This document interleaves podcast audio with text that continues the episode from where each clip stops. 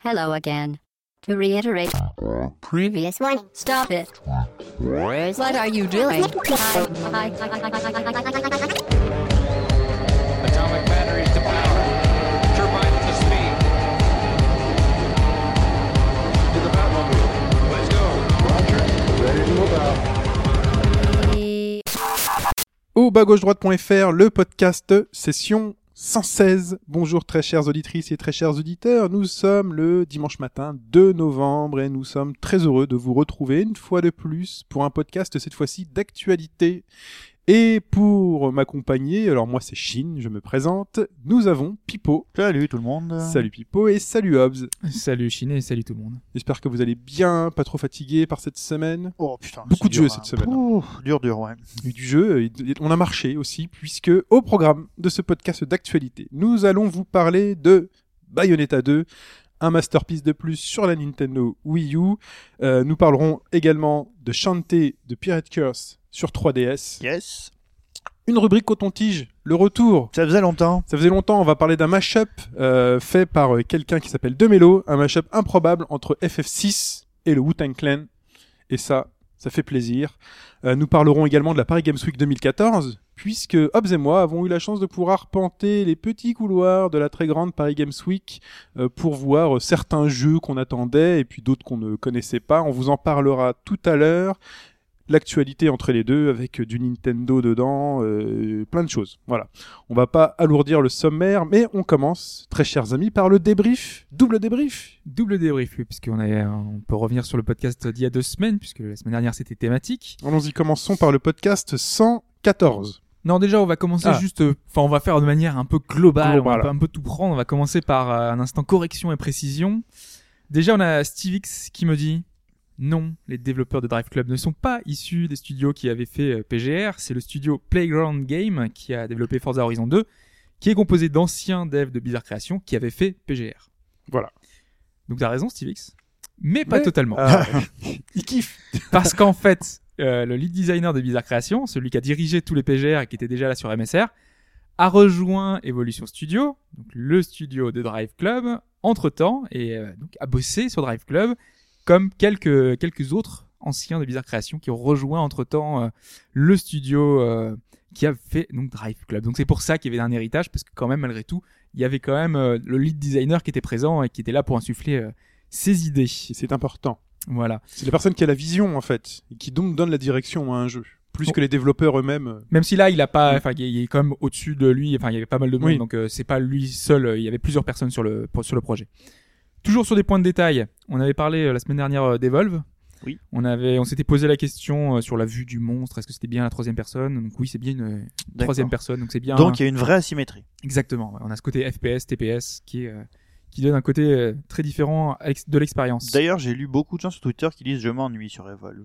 C'est une alpha en même temps. Ah Déjà, oui, on oui, peut non, pas peut euh, pas demander que ce soit efficace de suite. Après, il faut aussi beaucoup expérimenter. Non mais bien sûr. Et voilà, donc euh, c'est le multi, euh, c'est tout le monde qui a des expériences différentes. Il y a des gens qui ont beaucoup aimé, d'autres qui ont beaucoup moins. C'est pour ça qu'ils prennent un risque, en, je trouve, en, en, en donnant autant de clés alpha et de finalement laisser le jouer, jouer le jeu à, cette, à ce stade de développement à beaucoup trop de monde. C'est comme les early access sur Steam. Enfin, le, Bah là, ils voulaient faire un stress test quand même, hein, parce qu'il y avait, euh, le- ils avaient demandé à tout que tout le monde soit disponible vers minuit Ah oui, euh, samedi soir. qu'ils faire. Oui. Et, euh, et ils ont aussi, euh, enfin, eu un pro- des problèmes de serveur, de, enfin, de, de capacité. Mm. Ils ont eu des problèmes avec le, le la mise à jour 2.0 Voilà. de la PS4. Exactement. Euh, derrière, ils ont quand même beaucoup de mauvais retours. Euh, là, sur Steam, ils sont à, enfin, beaucoup plus de mauvais retours que de bons retours. Ah. Et j'ai peur que ça les suive euh, très très loin voilà. euh, dans, dans l'aventure aussi. Stratégiquement, c'est compliqué. Une telle- Mm. Voilà. Ça a aussi des bons côtés parce qu'on sait que Destiny a eu beaucoup de succès aussi grâce à ça. Ils ont attiré du monde. Tant, euh, si ça marche, c'est- ça vaut le coup, mais si ça marche pas, derrière, Faudrait pas que ça leur colle aux, aux fesses trop longtemps, ce, ce jeu un peu ennuyeux. Ça peut leur que- mettre un petit coup de pression positif, je dirais, à la limite, en disant, ok, c'est bon, on sait ce qu'on a à faire et on sait comment on peut le gérer, mais ça peut aussi être une putain de casserole et euh, voilà. Mais on va- parce qu'on sait que ça reste dans l'esprit des joueurs, même ceux qui n'y ont ouais. pas joué, ils vont, ah, Evolve, ah, c'est ennuyeux. On m'a dit que c'était ennuyeux et que finalement, au bout d'une heure, tu t'ennuyais. Bon, Puis en voilà. plus les serveurs ça marche pas. euh, Euh, bon. Donc on va quand même revenir sur la sur la thématique de la semaine dernière, sur euh, donc les conditions de jeu, et on a euh, Frédéric et con- oncle Fernand qui étaient euh, qui étaient d'accord pour dire que faire un jeu sur une longue session. Et Yao, j'ai noté aussi. Et Yao aussi, il Non. était d'accord. Non, il était pas d'accord lui, Ah. justement parce que donc eux disaient que c'était important pour la compréhension du jeu de faire de longues sessions. Donc euh, Frédéric, il évoquait euh, The Last of Us, Oui. qu'il avait seulement réussi à pouvoir rentrer dedans quand il avait pu faire des longues sessions, alors qu'avant, quand il rentrait le soir, il arrivait pas à se mettre dedans. Euh, enfin, moi, je le comprends tout à fait. Moi, je suis d'accord aussi. ouais. Euh, Yao était d'accord, mais ce qu'il disait qu'il arrivait plus à faire ça, il arrivait plus à rentrer dans un jeu parce qu'il saturait très très vite. Et donc il pouvait plus jouer plus de 3 heures, sinon euh, pour lui, euh, le jeu l'ennuyait, même si le jeu était bon. Donc pour lui, euh, c'est par petites sessions, forcément. Mais Donc, avec euh, un conseil quand même, euh, le conseil de Yao de la semaine, ne faites pas d'enfants et mariez-vous avec un joueur ou une joueuse pour pouvoir faire ça. C'est vrai. C'est un choix. Euh, après Pipo, euh, je crois savoir que tu apprécies quand même beaucoup le site multiplayer.it À fond. à fond. Ouais. Mm.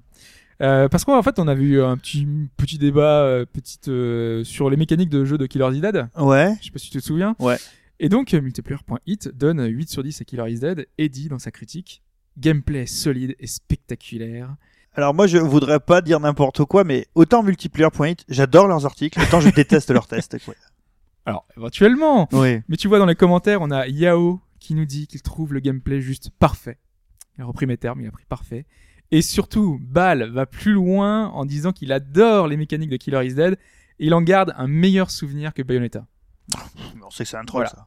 ça. Et, et je ne pense pas. Moi justement. aussi, on sait que c'est pas vrai, ça n'a aucun sens. Voilà, donc c'est pour dire vraiment que chaque mécanique, même des mécaniques qu'on pense mal huilées pour certains, peuvent avoir des, des nuances euh, en fonction de chaque euh, goût. euh, bien sûr, mais bien sûr. Les influences euh, sont diverses. Et pour terminer, un point qu'on n'a pas abordé par contre, euh, c'est Glenn qui l'a relevé. Euh, Canard PC appelle ça le solo opératif. Oui. Donc c'est quand euh, une personne joue avec euh, quelqu'un dans son dos, une personne extérieure qui va regarder, qui va commenter, euh, qui va te conseiller et puis finalement vivre l'expérience avec toi et la chambouler puisque on, est complètement dans un jeu différent. On en avait parlé dans un autre podcast. Fait, ouais. Et, précédent. Et j'avais de raconter, parce que du, du coup je radote, mon expérience de flashback sur Mega Drive qu'on avait fait à deux avec mon cousin et en se, en s'échangeant la manette. Et c'est, enfin, si je vous en parle encore aujourd'hui, parce que c'est de très très loin une des meilleures expériences que j'ai pu avoir. Quoi. On notera aussi que Glenn a dit qu'il adorait sa chaise euh, de bureau bien rigide. voilà, c'est noté. Félicitations Glenn, euh, qui a gagné un superbe concours avec une superbe illustration sur Dark Souls. Tout à fait. Voilà, euh, grande fierté pour bas gauche droite. Je suis très content. On partage, on, on vole un peu de son succès, euh, très content. Euh, on continue. Atulkas aussi, qui n'aime pas jouer sur console. Pour lui, l'immersion, c'est sur PC. Il est amoureux de son PC. Vous avez une très belle lettre D'amour à son euh, à son PC sur le forum, euh, dans les commentaires du podcast 115. Précision sur le 114, Yokoi n'a pas été viré.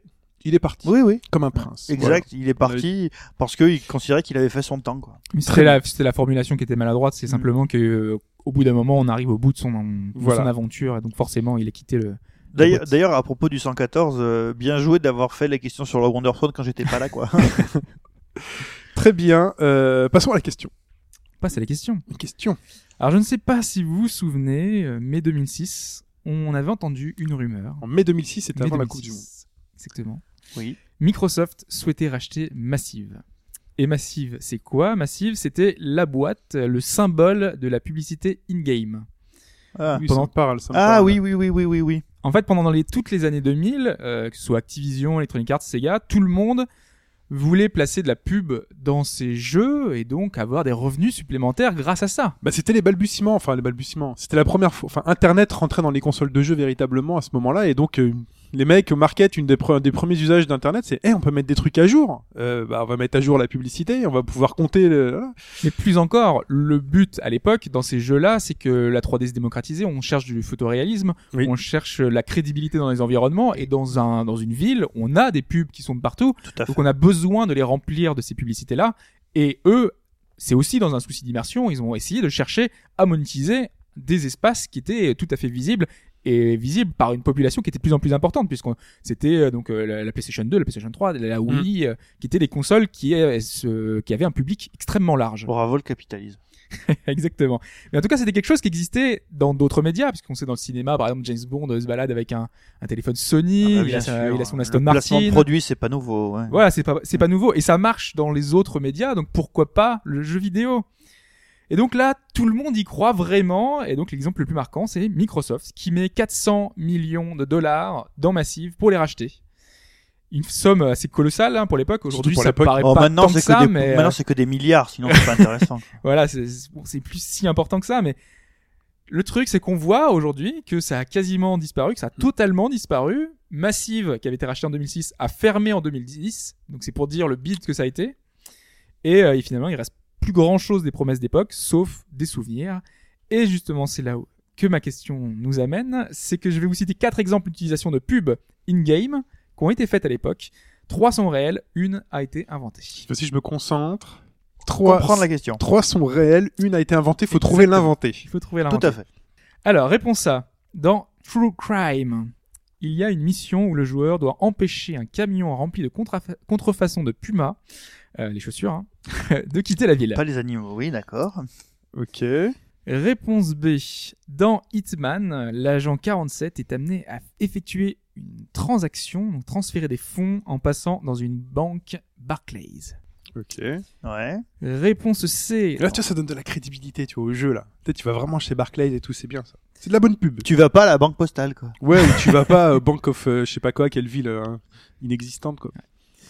Réponse C, dans The Sims, il y a eu un partenariat entre Electronic Arts et McDonald's, et en mangeant un McDo, notre personnage gagnait des points de standing.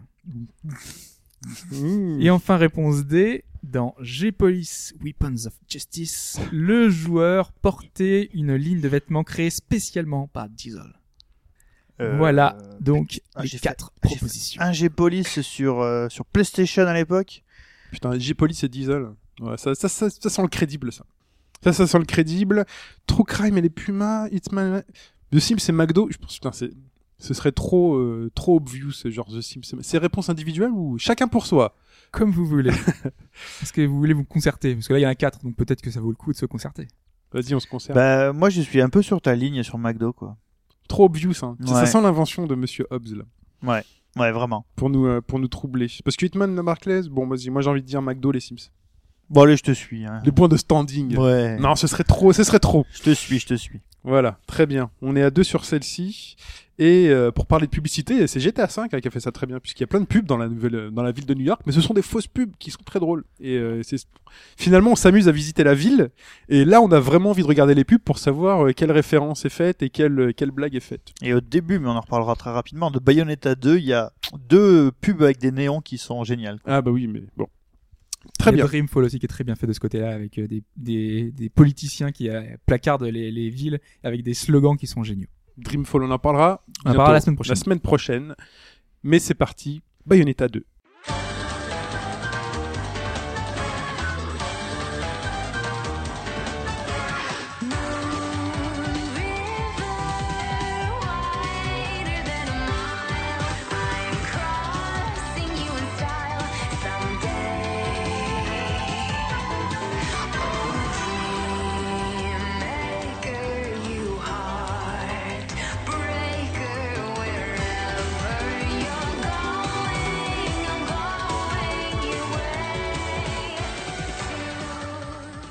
Bayonetta 2, ça se passe sur Wii U.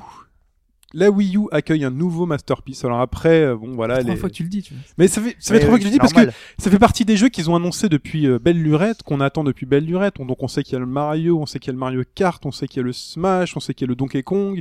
Euh, Qui a Xenoblade Chronicles voilà. X qui va finir par mais sortir. mais le, le système seller, celui qui vraiment était là pour faire craquer tout le monde, Il c'était fallait que ce soit un 2. jeu Sega. Voilà, il fallait que ce soit un jeu Sega, il fallait que ce soit un jeu Platinum et euh, déjà que déjà ça fait plaisir puisque générique de, de, de début de Bayonetta 2, Nintendo, Sega, Dans l'ordre, c'est Sega avant Nintendo. en voilà, plus, dans la Sega. Nintendo et Platinum Et et, là on se dit euh, ça, C'est la peut être- voilà, ça ne Mm. peut être que de qualité.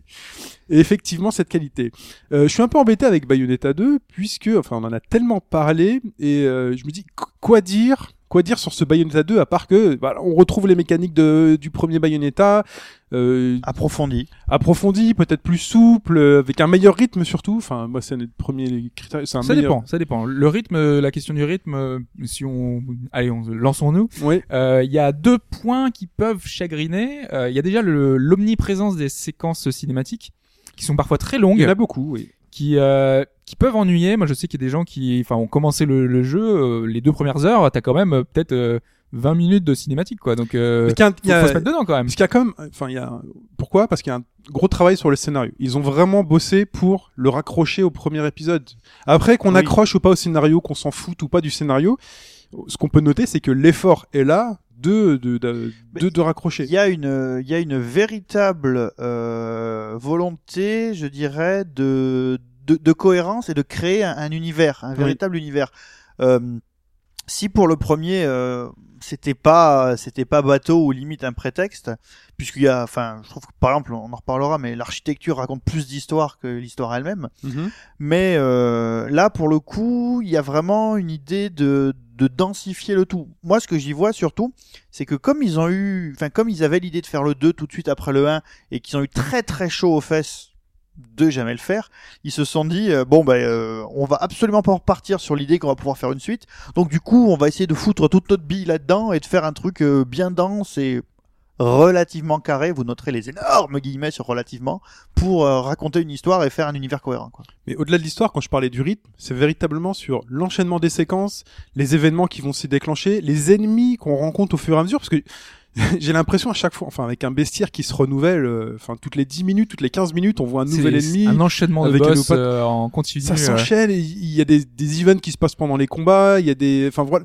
un, un peu à l'Uncharted 2 quand il était passé après le premier, euh, ce qu'on avait noté dans le Uncharted 2, c'était véritablement son rythme et, frénétique Et qui faisait qu'on restait tout le temps Le- accroché, quand accroché même au jeu. euh, full enfin je sais pas si c'est un full spoiler ou si vous avez pas fait gaffe il y a des events dans les dans les cinématiques Oui, c'est ce que tu m'as dit. Et J'en ai noté un. ah Enfin, au début, euh, tu te manges un coup, c'est dans une cinématique, et tu crois que tu vas te manger un coup, et si tu fais un witch time à ce moment-là, la, la séquence de combat commence par un witch time. alors qu'il y a absolument rien du tout à l'écran qui te dit à ce moment-là de l'histoire qu'il faut que tu appuies quelque dans part le prologue, c'est quand, c'était- quand ouais. le mec saute sur le train, c'est une cinématique en fait, Ouais. et tu vas te manger un coup, mais c'est en cinématique, et si à ce moment-là t'appuies sur witch time, Des fois, t'as envie en plus de. Oui, mais oui eh justement. ben, essaye eh ben essaye, le, le- la séquence commence sur un witch time. Ok, bah, j'essaierai. Mais c'est justement euh, le, le deuxième point, parce que j'avais dit que c'était deux points qui, un peu pour le rythme qui posait question, euh, sans dire en bien ou en mal. Mm. C'était que dans le premier, on avait davantage de phases qui entrecoupaient nos phases d'action.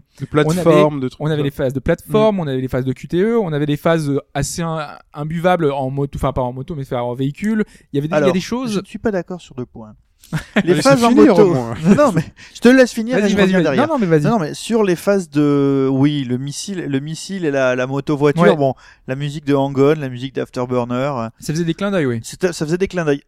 Enfin, c'était pas insupportable en soi. C'était insupportable dans la mesure où c'est vraiment des, des, des, des portions de gameplay qui ont affreusement vieilli, on est d'accord. En fait, c'était ça. C'est pas le truc, et le truc est pas mal pensé. C'est juste qu'il est reproduit à l'identique de l'époque et que du coup, c'est chiant. Le deuxième point euh, sur lequel euh, je voulais revenir, mais je l'ai perdu, donc je te laisse continuer. Ouais, et moi je disais, par rapport à ça, c'était ça, ça changeait en tout cas l'expérience. Et si- même si c'était pas forcément super agréable, il y a plein de gens qui ont pas aimé. Ce qui aurait été les pas mal quand même. QTE. Ouais, mais ce qui aurait été pas mal, c'est quand même, c'est de le, le réintégrer, mais juste de l'améliorer, tu vois. C'est un peu comme dans Mass Effect quand on a viré le Mako, c'était euh, récupérer le truc dans, la, un- dans la, phase suivante. C'est pas totalement absent, sans spoiler euh, Bayonetta Oui, oui. 2. C'est un- c'est pas totalement absent. Il y a des séquences qui sont plutôt plaisantes euh, dans différentes machines. Mais de toute façon, de manière globale. Malgré, enfin malgré ça, moi je trouve que le rythme est bon parce qu'on a quand même, Oui. on arrive à. Le rythme, il est haletant, quoi. Ouais, non, complètement. Mais, mais c'est pour ceux qui regrettaient un petit peu ce, ça faisait un peu des coupes, ça faisait un peu des, des, des respirations euh, dans, dans, dans cette frénésie euh, un peu. euh, Bah, je sais pas ce que vous en pensez. C'est bon, c'est très très bien de commencer sur l'histoire du rythme parce que du coup, ça permet de développer plein de choses autour sur les sur les histoires de de coupe. Euh, moi, je joue à Bayonetta de manière euh, peut-être un peu particulière, c'est que dès que j'ai les moments, les fameux moments euh, de calme, euh, mon seul euh, but, c'est pas d'aller à la prochaine étape, c'est de connaître chaque pixel de mon environnement.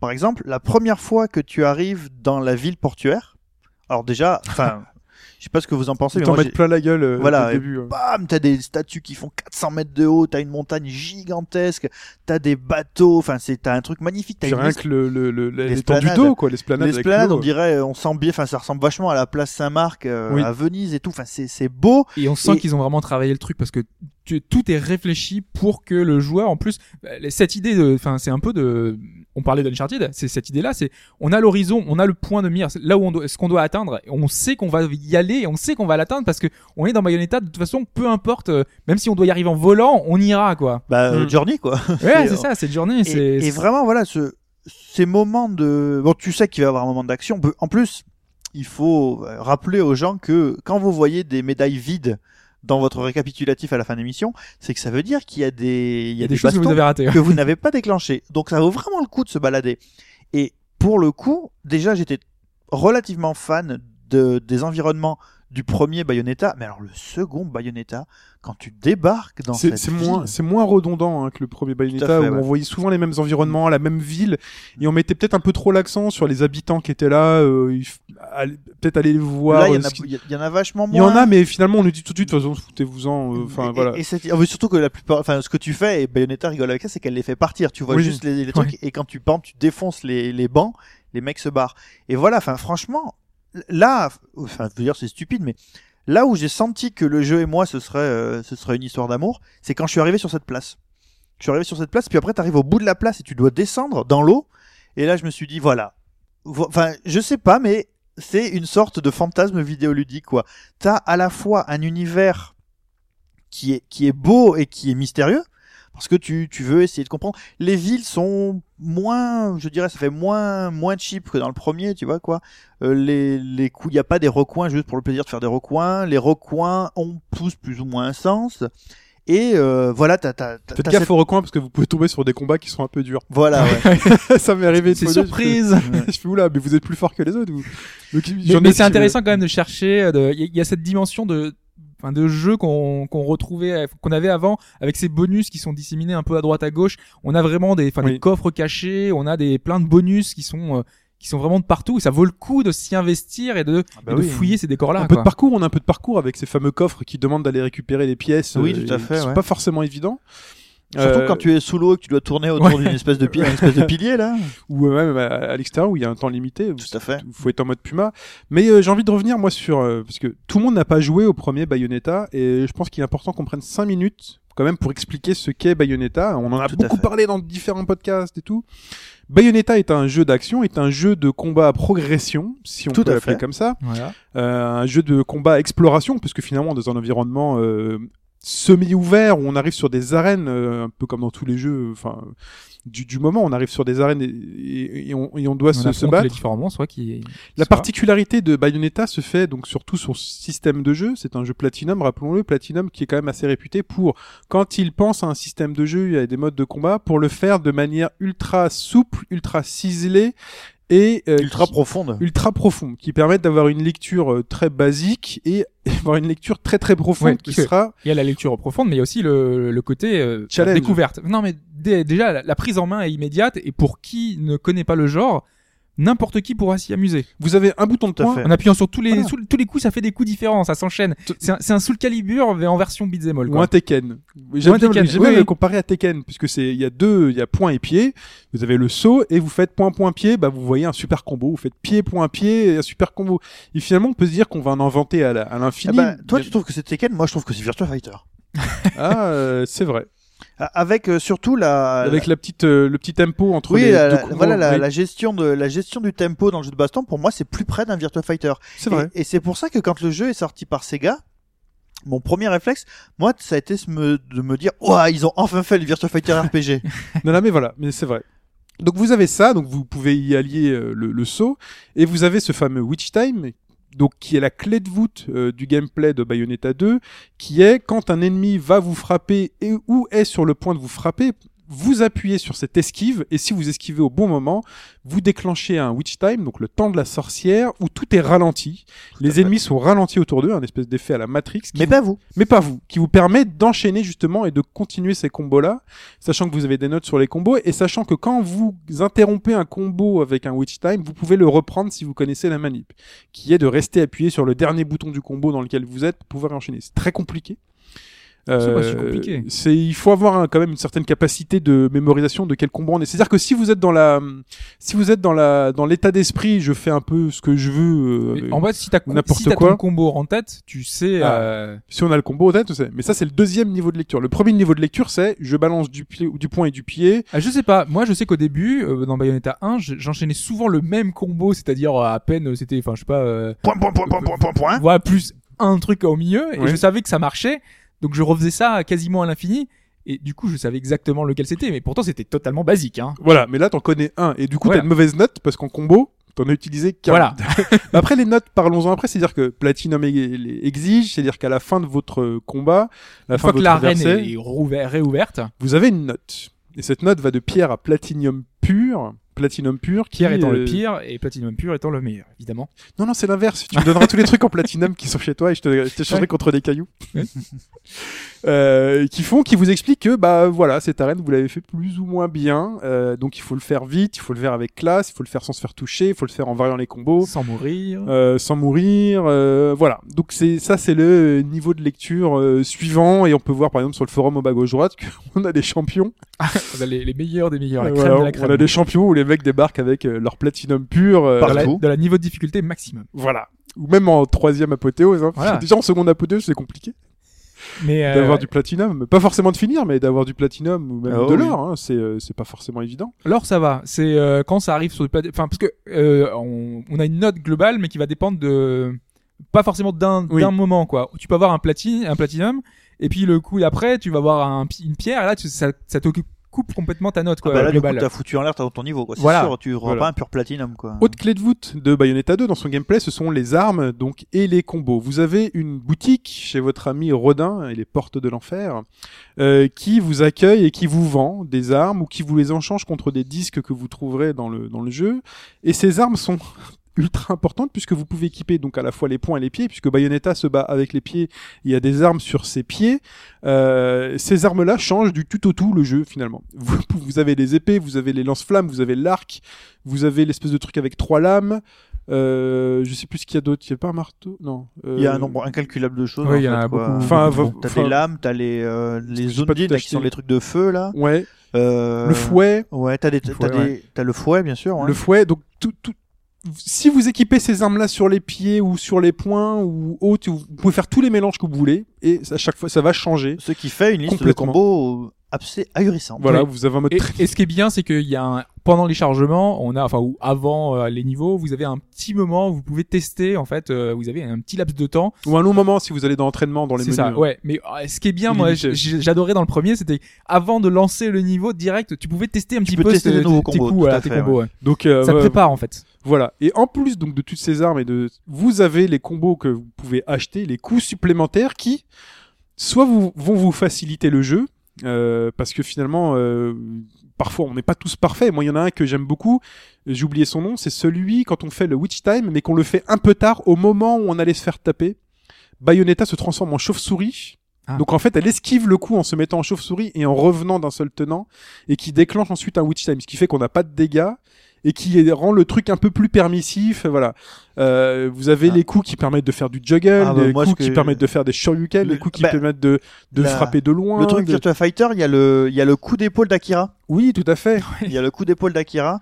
Et puis après, il y a, euh, il y a le coup de pied de, de Ken et de Shin. Il y a le l'afterburner kick. Qui est un des Euh, premiers trucs que tu peux acheter. Oui, le premier Ouais. qui part. Oui, voilà, ouais. C'est le fait. coup, c'est le coup de pied de Ken et Shin dans, dans Okutonoken, quoi. Tout à fait.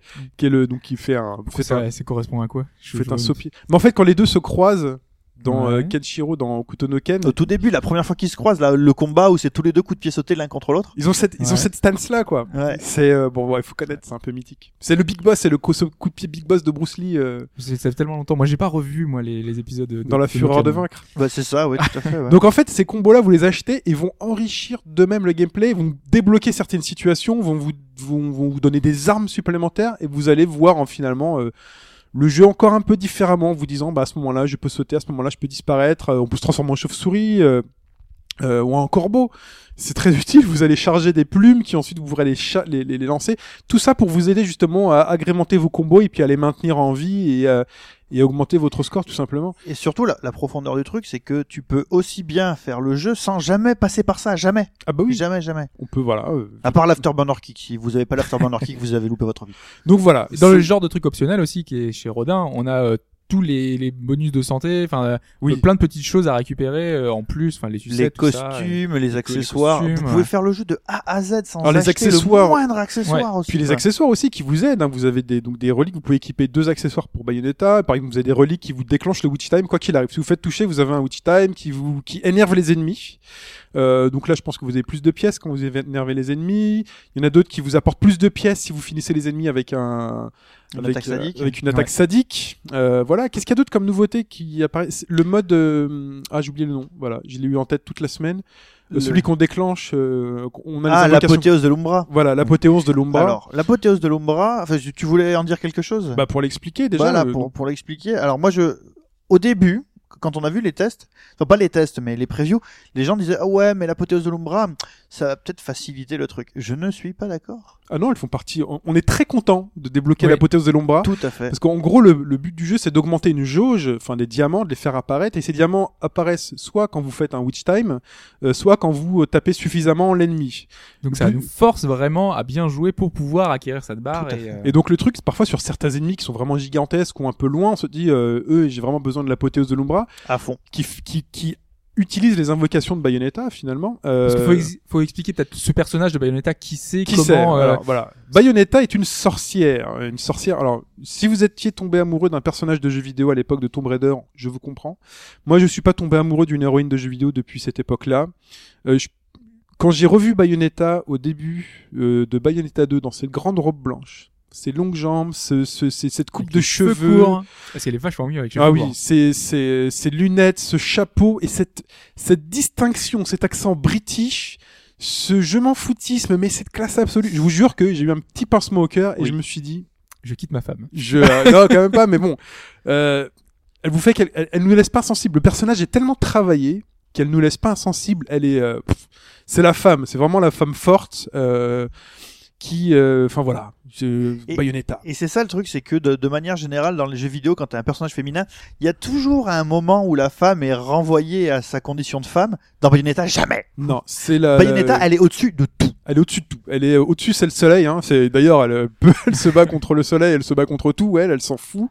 Euh, donc Bayonetta est une sorcière qui fait appel, donc qui combat, donc qui combattait dans l'épisode 1 et qui combat encore là, même si ça va changer un petit peu, qui combat euh, le paradis. Le paradis. Là, en fait, euh, Bayonetta combat le, la, tri, enfin, la, la, la trilogie des, des, des royaumes. donc voilà le, Voilà. le royaume de la terre, qui est le monde du chaos, le paradis et l'enfer. Mais son arme principale est justement d'utiliser. euh, elle a fait des pactes avec des créatures de l'enfer et elle les invoque avec sa capacité euh, capillaire qu'elle est capable Avec d'étendre à l'infini. Rappelons que les habits de Bayonetta sont faits avec ses cheveux. Voilà. Elle les appelle, elle crée des, des dimensions, un portail vers l'enfer, euh, de l'enfer vers le monde dans lequel elle est, pour invoquer les créatures de l'enfer et finir de toute beauté les ennemis. Alors ça, c'est l'apothéose. euh, Ça, quand vous avez tué le boss, vous avez le droit à l'apothéose fantastique. Euh, vous avez les modes sadiques. Vous avez donc l'appel, donc euh, l'apothéose de, De l'Ombra, qui hein. permet d'avoir des portails qui créent un peu partout et qui, qui font appel à Donc ces tout ça, ce sont un peu des finish, euh, des, des finish moves de, qu'on pourrait avoir dans certains jeux. Voilà. quoi, Et donc c'est ça Bayonetta, c'est euh, le pacte avec l'enfer. Et c'est d'ailleurs le pitch de départ de cette histoire, puisqu'il s'avère qu'elle combat de manière euh, fantastique euh, au début de jeu. Donc c'est la démo que vous pouvez avoir sur Wii U, faites-la. Euh, elle combat euh, des anges, donc en plus tout le caractère design des euh, des anges, de- enfin tout est tout est beau. Les anges sont sublimes au premier abord, et plus on les bat, plus on détruit ce qui Ça est sublime sur eux. Ça devient très crade. Et- C'est-à-dire que on les voit, ils sont vraiment tous très dorés, des masques, euh, forme Quand humaine. tu commences à casser les masques. Et quand on commence Ouais. à casser, D'ailleurs, euh, je, voilà. je tiens à prévenir les gens pour ceux qui souffriraient de trypophobie, C'est qu'est-ce que c'est qui est la peur des trous. Oui. Je vous déconseille avec la dernière extrémité euh, le niveau où vous vous battez contre les espèces de dragons en volant vers la montagne, parce que quand vous commencez à défoncer les visages, ce qui apparaît derrière, ça ressemble un peu à des fleurs de lotus, et c'est un truc qui plaît pas du tout aux trypophobes.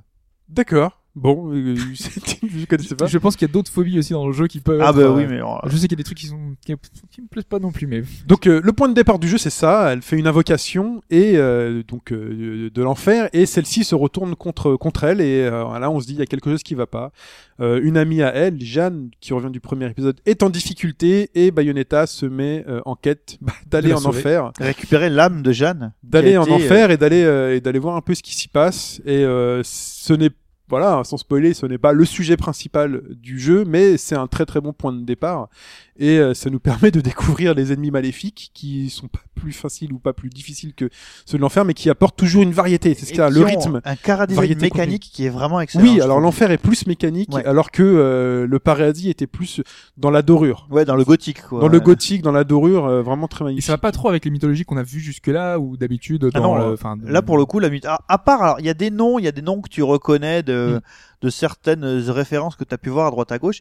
Mais après, euh, je dirais la, la, la, la cosmogonie, donc en gros, le- les, les, les, les, euh, les déités qui fondent le monde de Bayonetta, c'est un one shot. C'est, relativement, euh, alors après, les noms, oui, euh, Balder, c'est un nom qui a déjà Ouais. été utilisé autre part. Mais après, la, la structure même est assez novatrice quand même, quoi. Voilà.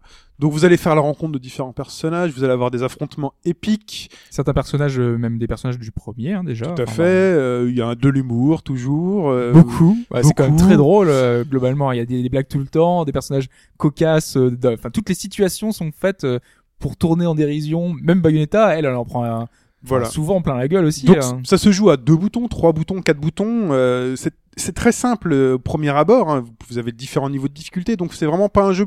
Il faut pas en avoir peur. hein. Là, j'essaie de donner envie. Là, je vais vous donner envie si Ah vous non. connaissez pas y aller. Jamais, il faut avoir peur. Il faut pas en avoir peur. Vous avez même un mode gamepad. Alors là, je l'ai pas du tout essayé. Moi, je joue au- à la Pareil. manette classique. euh, Moi, je joue au gamepad. Voilà. Ouais, moi je joue Mais au pas en gamepad, mais gamepad. pas, en mode gamepad, pas voilà. les, les, voilà, les, Donc, les a- on peut jouer au gamepad. Donc, le gamepad affiche exactement ce qu'il y a à l'écran. Moi, j'ai une manette classique pro à côté, euh, mais vous pouvez jouer en mode gamepad, c'est-à-dire que vous pouvez jouer avec le stylet, c'est-à-dire que vous pointez l'ennemi que vous voulez battre et vous glissez pour faire un witch time.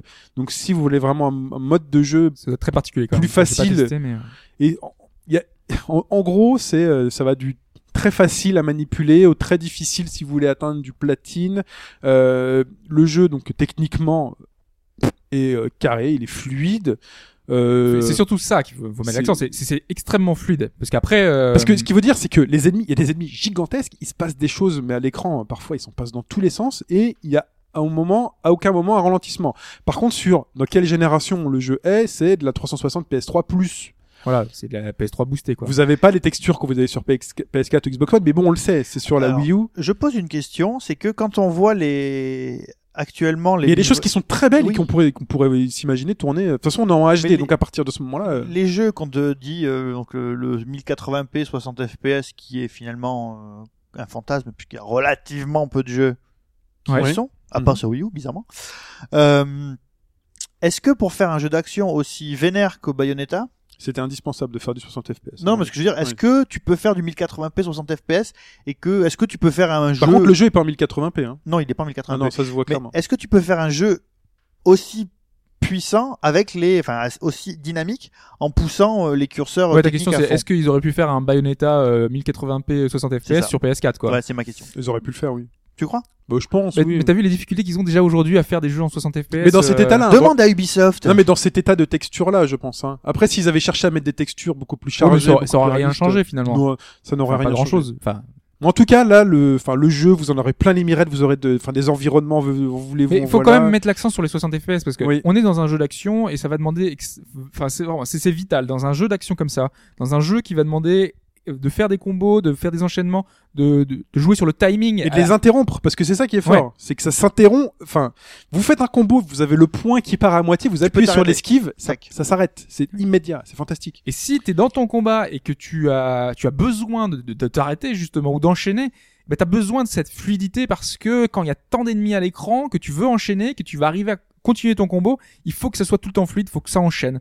Et, euh, et sans ça, ben ça marcherait pas. Et donc là, c'est pour ça que c'est génial. Mm. C'est ce 60 60 FPS, c'est nickel. C'est comme quand on avait certains jeux Nintendo qu'on a vu récemment et qu'on a dit ça saute aux yeux quand t'es en, quand t'es en 60 FPS, c'est, c'est un plaisir, c'est un bonheur et encore plus dans ce jeu-là parce, Parce que c'est nécessaire. C'est c'est comme une bonne voiture qui va accélérer quand vous voulez accélérer, c'est-à-dire que tout est tout le temps fluide et à aucun moment vous ne serez frustré parce que euh, vous- vous- ça- le timing va changer, c'est-à-dire qu'on est vraiment face à un écran qui bouge et qui ne, enfin ultra réactif. Et euh, voilà, c'est ça qu'il faut dire. euh, Il- Ensuite, le jeu vous gavera de musique. euh, Vous pouvez, vous, vous avez, sont un- excellentes. vous avez les un, sont excellentes. Elles, elles Ouais. sont, elles, enfin, elles sont épiques. Elles participent en fait à, à Voilà. ce côté. Je, euh, je veux mettre ma piécette sur les, les thèmes des combats. Euh, Quand euh, on a quand certaines personnes ont appris que Fly Me to the Moon n'était plus chanté par Ena Noguera, n'était plus le thème générique euh, des combats, les gens ont dit oh, ok c'est scandaleux. Ça a été remplacé par Moon River, donc toujours une histoire Mm. de Moon, qui est un très très très très grand standard du jazz. Et franchement, mais ça dépote mais à mort aussi. Ouais, elle est vachement bien. Je préfère quand même, euh, enfin le, le, le titre d'Elena Ah. Noguera quand même. faudrait J'ai l'inviter. j'ai un petit, un petit plaisir. Faudrait euh, que je trouve vois. un moyen de la rencontrer et juste euh, et lui faire dédicacer mon Bayonetta. Ce Ah, serait ce fort, serait ça. énorme ça. Bayonetta dédicacée par Elena Noguera. En plus, elle, elle, elle doit être accessible. Oh, il va, il va trouver un moyen. Euh, vous avez ensuite un musée quand vous finissez. Vous pouvez observer les modèles 3D. Vous pouvez observer les les les, les travails de design, de design des personnages. Ensuite, vous avez euh, qu'est-ce qu'il y a d'autre? Il y a énormément de choses à collectionner, de choses à récupérer. Vous avez un mode euh, deux joueurs, donc double apothéose. On peut en dire Ouais. une minute dessus, hein, qui est euh, qui est donc vous êtes donc soit contre quelqu'un euh, sur le net, soit contre l'ordi. Euh, chacun choisit un personnage et vous choisissez un verset à jouer. Donc en gros, c'est un combat que vous avez fait pendant le jeu, que vous avez débloqué.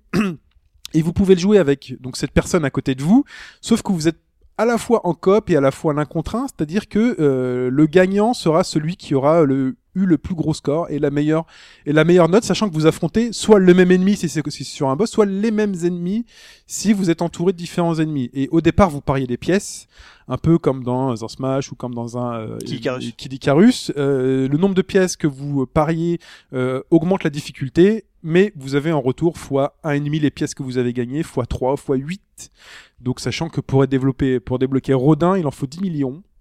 Voilà. Voilà. Euh, Même s'il y a des gens qui ont trouvé des petites astuces pour en avoir voilà, plus. sachant que Rodin a l'air hyper classe parce qu'il apparaît un peu dans le jeu et là on se dit faites-moi un jeu qui s'appelle Rodin parce que le mec a l'air juste hyper J'ai pas joué avec lui, mais ça avait l'air. euh, J'ai pas joué avec lui Ça non a l'air hein. jouissif. euh, Enfin, le, ça a l'air de jouer différemment en fait, euh, Oui. de, de ce qu'on voyait dans les dans les extraits. euh, Qui Parce que montraient, autant euh, Jeanne euh, se joue comme euh, Bayo, Ah, parce euh, que c'est une euh, sorcière. Une sorcière, voilà, autant Rodin euh, m'intrigue m'intrigue au plus Rodin, c'est un démon de l'enfer, donc. euh, Non mais tu as vu dans le jeu quand il apparaît, il apparaît trois secondes, tu fais OK le mec il est balèze quoi, il est pas juste barman. Bah, c'était le, c'est le boss ultra super ultime. Voilà. hein. Pour finir, Et Hobbs. pour finir, euh, j'ai deux euh, plus ou moins impor- points importants. Euh, déjà, il y a deux conditions qui fait qu'on en parle. Pourquoi est-ce que euh, on en parle avec autant de passion? Il y a déjà le fait que et, et- c'est l'alerte jeu vidéo du moment bien évidemment. Alerte jeu vidéo. mais c'est pour rejoindre le côté les conditions de, de jeu de la semaine dernière. Oui. C'est euh, le côté le jeu arrive sur une plateforme qui cherche finalement un système seller. La Wii U a pas mal de jeux quand même qui sont plutôt intéressants, mais n'avait pas encore finalement peut-être le jeu qui ferait décoller la console. Et nous, on espère vraiment que ce sera celui-là. On espère se dire que Bayonetta sera celui qui fera vendre des Ah consoles. ben, c'est autant autant que ce soit écoute-moi le jeune autant que ce soit clair on te dit on nous fait croire on nous dit oui euh, la Wii U euh, c'est une console d'appoint par rapport euh, aux autres vraies consoles moi je te dis que le meilleur jeu d'action actuellement disponible au monde se trouve sur Wii U si tu as Eh, le eh moindre oui. intérêt dans le jeu d'action tu dois acheter une Wii U et tu dois acheter le jeu sinon considère que t'es pas très intéressé Voilà, et justement, et c'est ça, c'est que finalement c'est un genre qui se vend pas beaucoup, et nous on a envie de le pousser parce que On aimerait la suite. Bah, on aurait la suite. Mais on sait que ça va pas se vendre à des millions d'exemplaires. Donc si les quelques personnes qui sont visées, parce que dans ce podcast on est quand même bah, un public qui en général aime, enfin en tout cas s'intéresse à ce qu'on aime. Donc si nous on aime et qu'on met vraiment l'accent dessus, c'est parce qu'on aimerait qu'il y ait quelques personnes, peut-être on arriverait à convaincre ces quelques personnes. Mais le contre-coup de tout ça, c'est que ça, ça génère une sorte de hype.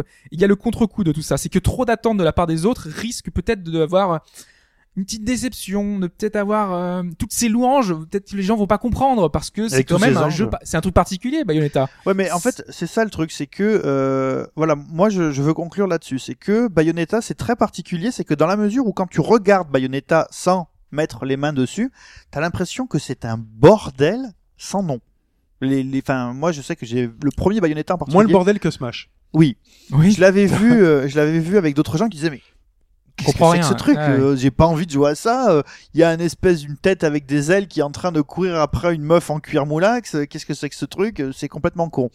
Bayonetta, c'est vraiment le triomphe ultime et absolu du gameplay parce que finalement, quand tu mets tes mains sur la manette et que tu commences à appuyer sur les boutons, là, tu t'aperçois que ce qui te parle, enfin ce, ce qui fait fonctionner ton cerveau, c'est pas tes yeux, c'est tes doigts sur la manette. Et c'est là que Bayonetta, enfin le, le, la magie de Bayonetta, c'est que finalement, elle te parle par des moyens qui sont des moyens de jeux vidéo. C'est pas le graphisme, c'est pas le son, c'est pas d'autres médias qui sont en dehors du jeu vidéo, c'est le jeu vidéo qui te parle directement. Hobbs. Et, et justement, et ça tombe bien que tu dises ça parce que je voulais rebondir sur un truc que tu me dis souvent. Euh, tu, tu ériges le gameplay finalement en porte-étendard comme brique essentielle d'un jeu Tr- très souvent et tu dis euh, voilà que c'est le plus important. Et moi j'ai un peu de mal avec cette affirmation parce que souvent j'ai des contre-exemples qui me viennent en tête. Je me dis voilà il y a, y a plein de choses et j'essaie de faire la démarche de travailler de, me dire quels sont ces éléments, de définir, de mettre des noms sur ces points qui font que j'apprécie euh, parfois un jeu, qui font que par exemple, en 2014, cette année, j'ai essayé de faire le point sur les jeux qui m'avaient le plus marqué. Euh, Il y a Transistor, avec euh, une histoire formidable, avec des musiques géniales, avec un côté vraiment très fort. Il y a Dreamfall, dont je parlerai la semaine prochaine, qui vraiment qui sont des, des jeux qui, que j'apprécie. Et ces, deux jeux-là ont pas un gameplay super fort. Par contre, là où ils sont très forts, c'est euh, sur l'ambiance, sur euh, l'écriture, sur la narration. Moi, j'ai besoin de ça parce que c'est vraiment un truc. J'ai une recherche d'évasion et ces jeux-là me font vivre une aventure que j'ai jamais eue. Et pour en revenir à Bayonetta, si j'adore ce jeu, c'est qu'en plus du gameplay parfait comme tu l'as décrit et et ça me parle, c'est vraiment une alerte jeu vidéo, c'est vraiment un jeu qui, Mhm. qui te pousse à, qui te donne envie parce que c'est, c'est un jeu parfait. En plus de tout ça, derrière, moi, si je m'emballe, c'est que il y a une direction artistique qui est fantastique, il y a une musique qui est fantastique, il y a des environnements, des, des, des décors qui sont tout le temps différents et t'as envie de voyager, de vivre, de découvrir, de, de te, de te renseigner. Et moi, à chaque fois, à chaque niveau, je me dis, mais c'est super, mais c'est fantastique, mais c'est fabuleux. Et c'est pour ça, et à chaque fois plus loin, je me dis, et là, c'est un jeu qui allie les deux, quoi. C'est un jeu qui allie le gameplay et, et cette découverte, cette, euh, ce, ce voyage. Et c'est pour ça que Bayonetta est si bon. C'est parce qu'il a un, un mélange des deux qui fait qu'on accroche et qu'on a envie, qui nous pousse à aller plus loin. Et c'est pour ça que moi, je ne peux que vous recommander ce jeu-là. Et comme tous, nous, autour de cette table, nous pouvons nous vous le recommander. Achetez une Wii U. Achetez une Wii U. Exactement. Bayonetta 2, c'est sur Wii U. On vous le recommande. Il est temps de passer à l'actu.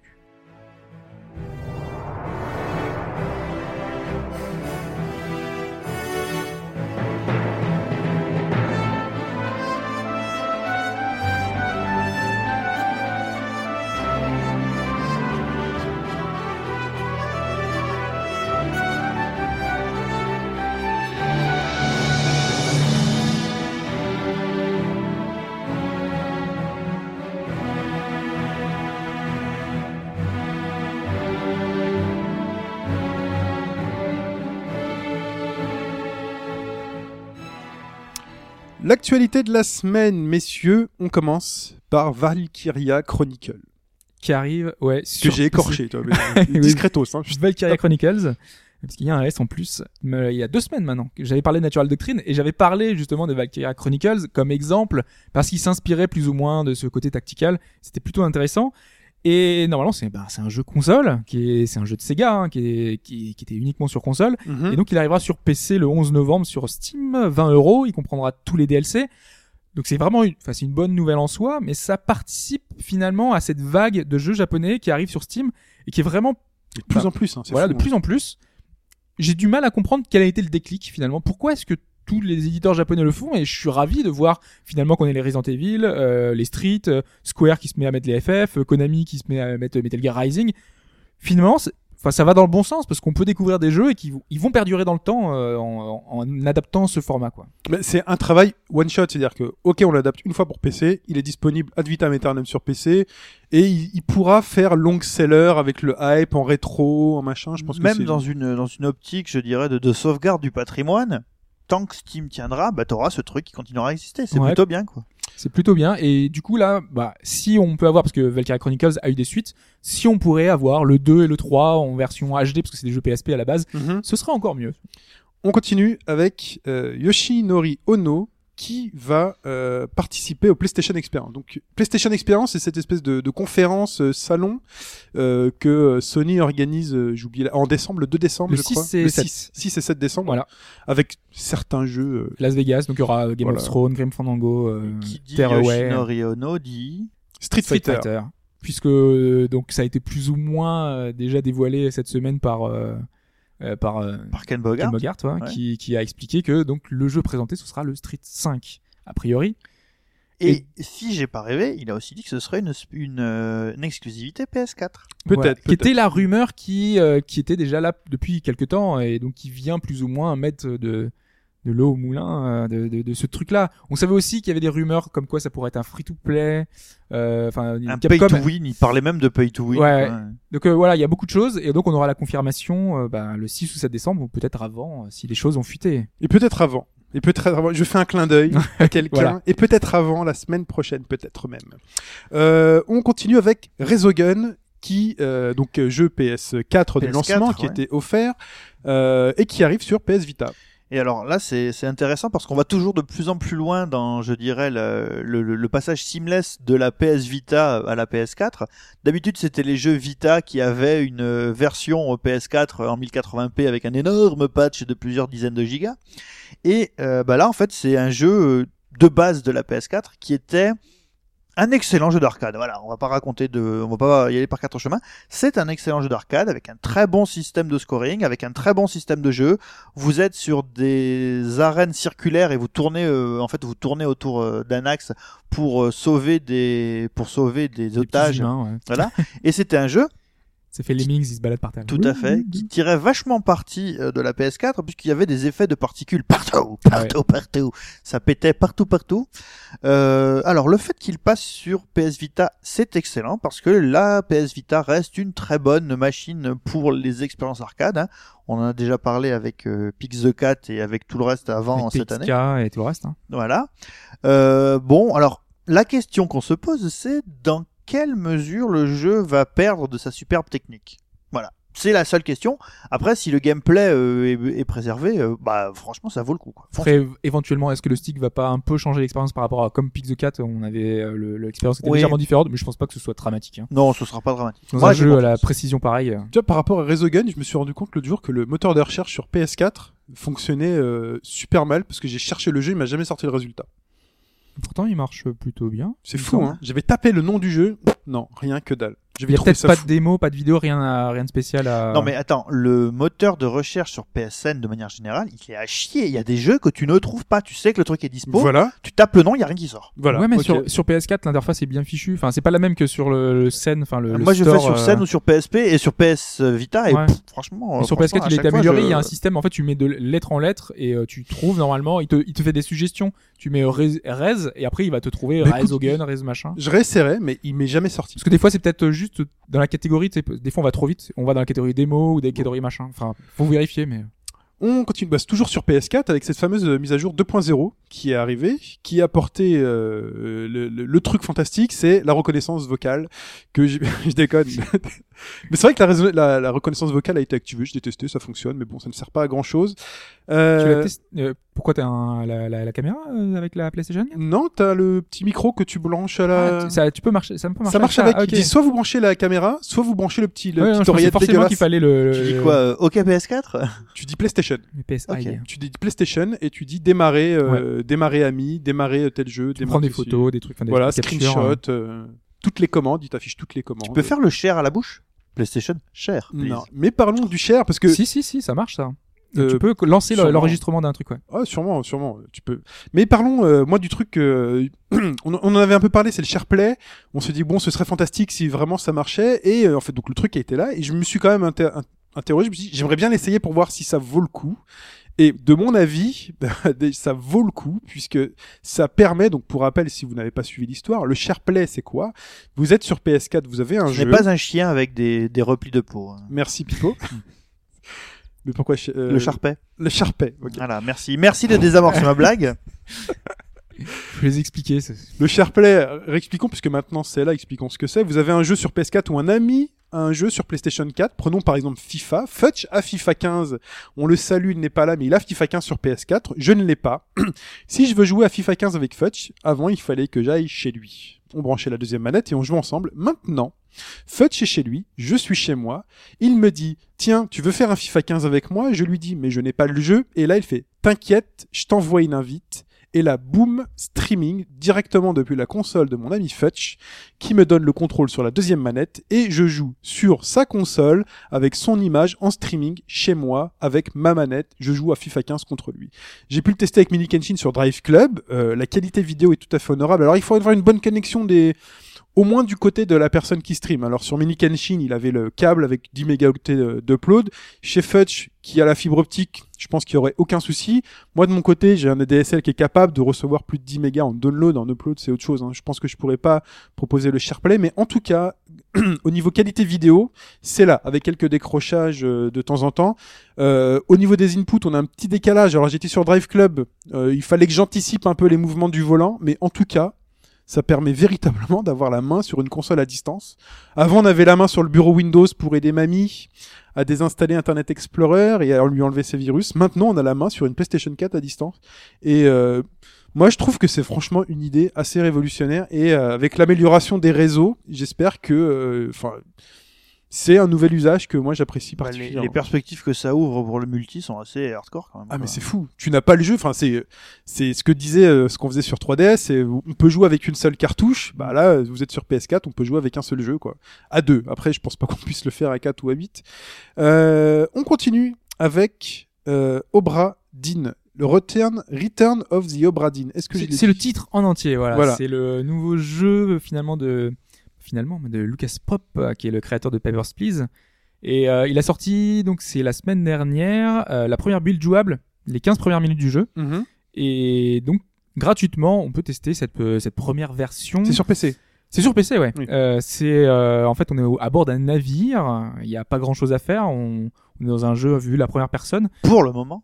Pour le moment, oui. Et on entend juste le bruit des vagues, c'est en 3D. Sauf que la particularité du jeu, parce qu'il il me veut mettre la- la- l'accent sur des conditions de jeu particulières et une direction artistique marquée. Et là, pour le coup, ce qu'il a voulu faire, c'est qu'il a voulu rendre un peu hommage au jeu Mac des années 80. Ça- Euh, non, Apple 2. Apple Ça, 2, on n'est même pas du niveau du Macintosh là. ouais. euh, euh, Non, il y a que deux couleurs. Mais oui, il y a vraiment que deux couleurs. Hein. C'est, on est dans le truc, euh, c'est euh, vert et blanc. Tout à Euh, fait. toutes les dégradés sont faits euh, de façon point par point, même si visuellement, on a ça, ce côté qualité quand on est en 3D. On a vu la- en première personne, on a vraiment l'impression d'être dans un jeu moderne, quoi. On a vraiment cette vue à la première personne qui est très forte.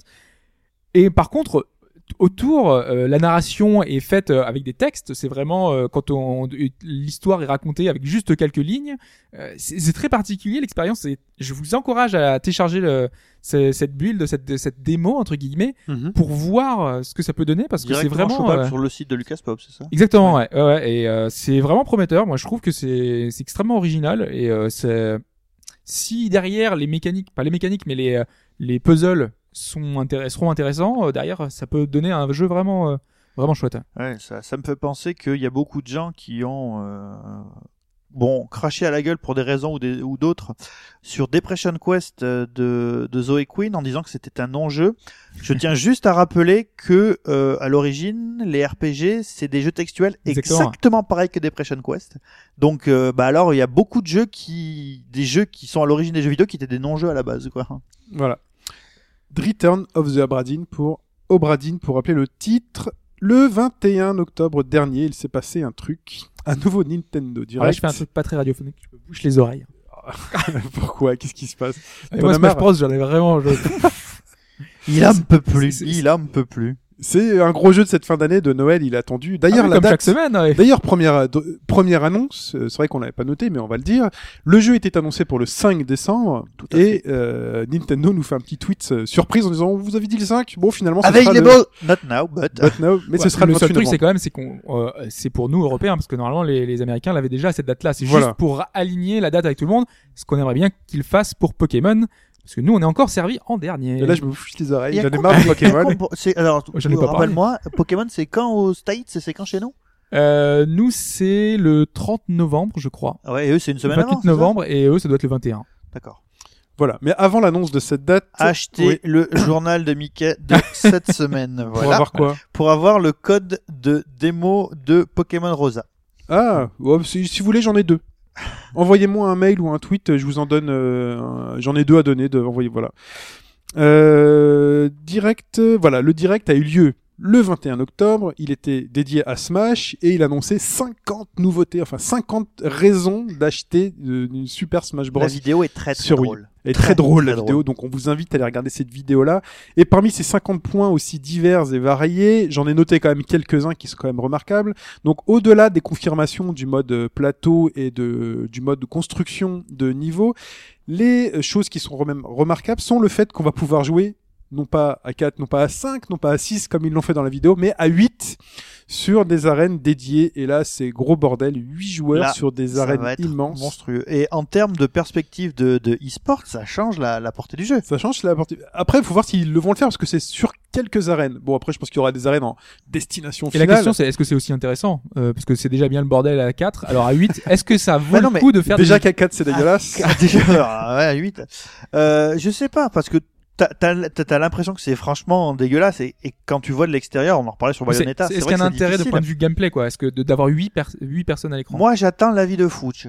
Ah bah, justement, C'est lui moi, je- qui, euh, Non, mais on verra. De toute façon, tu te focalises sur l'endroit où t'es, sur l'environnement où t'es, sachant qu'en plus, il y a une annonce qui dit que les environnements maintenant deviennent un peu hostiles avec des parties enflammées, des choses comme ça. où De toute façon, sans parler d'e-sport, c'est un intérêt pour quand t'as une famille, euh, enfin quand t'as du monde à la Ouais. maison, 8 personnes, c'est forcément mieux. Encore. Quoi. Donc, il faut deux adaptateurs GameCube et les quatre. Euh, Ah ouais, par quatre- contre, ouais, faut, faut manettes être équipé GameCube, quand hein. même. hein, parce que- enfin, vu que tu peux après, pouvoir y jouer hein. avec, tu vas pouvoir y jouer avec plein de choses. Je sais pas, moi, à la maison, j'ai déjà trois Wiimotes, le gamepad, la manette classique. C'est vrai, ça fait partie. C'est un des points qui vous feront aimer Smash Mais Bros. 8, ça fait beaucoup quand même. On peut jouer à tout. On peut jouer avec tout. Alors là, euh, votre fourchette, votre téléphone portable. Vous pouvez secouer le chien aussi. Voilà.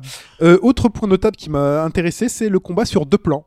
Euh, le combat sur deux plans arrive dans Fatal Smash Fury, Bros. le retour. Voilà. On va pouvoir changer de plan, mais pas trop souvent. Mais pas trop souvent.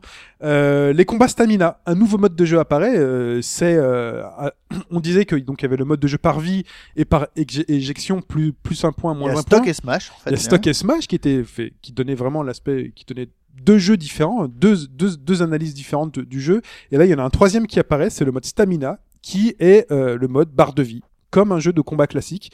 Quand vous tombez à zéro, vous êtes KO. You lose. Donc là, ça donne un nouvel aspect, euh, un nouvel aspect stratégique à Smash.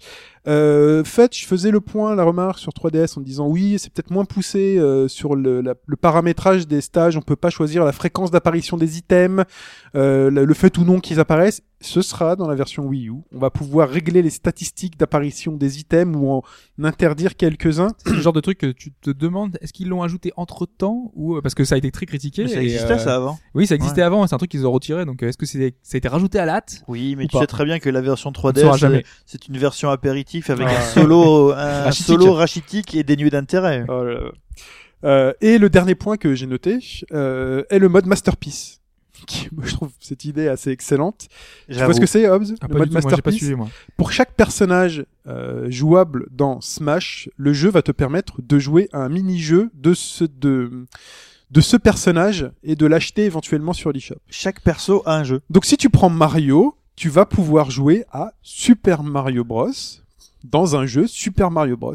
Si tu prends Et le C'est des niveaux spéciaux ou c'est vraiment le jeu original? C'est des parties du jeu original ou des parties adaptées. euh, voilà. Si tu prends euh, le gars d'Earthbound, euh, Ness, Ness. Ness, tu vas pouvoir jouer euh, quelques instants à Earthbound. Si tu prends Pokémon, tu vas pouvoir jouer à Pokémon. Tous les Si personnages auront. Pac-Man. Alors j'aimerais bien qu'on puisse jouer à Pac-Mania. S'il Voilà. vous plaît, si vous m'écoutez, mettez des niveaux de Pac-Mania. Et donc tu vois, dans l'aspect, dans l'aspect coffre à jouer et musée, Mais ça veut dire qu'il y aura du F0. voilà, il y aura du F0. Et voilà. le prochain F0 Ah, il fait l'avoue. Ah, il rigole moins le Ouais. petit Hobbs là. Eh, Metroid, ce sera un Metroid Prime ou un Metroid de quoi hein On ne sait pas, mais en tout cas, chaque personnage aura la, son masterpiece. Il y aura un Fire Emblem en plus sur Les- Wii U. Les pers Voilà. avec un Xenoblade. Après, on garantit pas que ce soit un jeu qui dure euh, 15 minutes, ou- mais au moins il y aura quelque chose qui permettra de remettre le personnage dans son contexte et de voir d'où il vient. Et donc éventuellement en plus de l'acheter sur l'eShop, ce qui est aussi intéressant. Après, il y a d'autres points C'est remarquables. en un disant- lien pour l'acheter sur eShop. c'est- Moi, il y a juste. Bah oui, tu cliques dessus, tu l'achètes quoi. Il y a un truc que Enfin, je voudrais rajouter, c'est que il y a Mario Party dans Super Smash Bros maintenant. Oui, c'est le jeu de plateau qui a été confirmé. Alors c'est pas vraiment Mario Party. euh, vous, vous allez de case en case pour euh, grapp- euh, choper des combattants, et quand vous tombez sur la même case que quelqu'un d'autre, il y a un affrontement. Mm.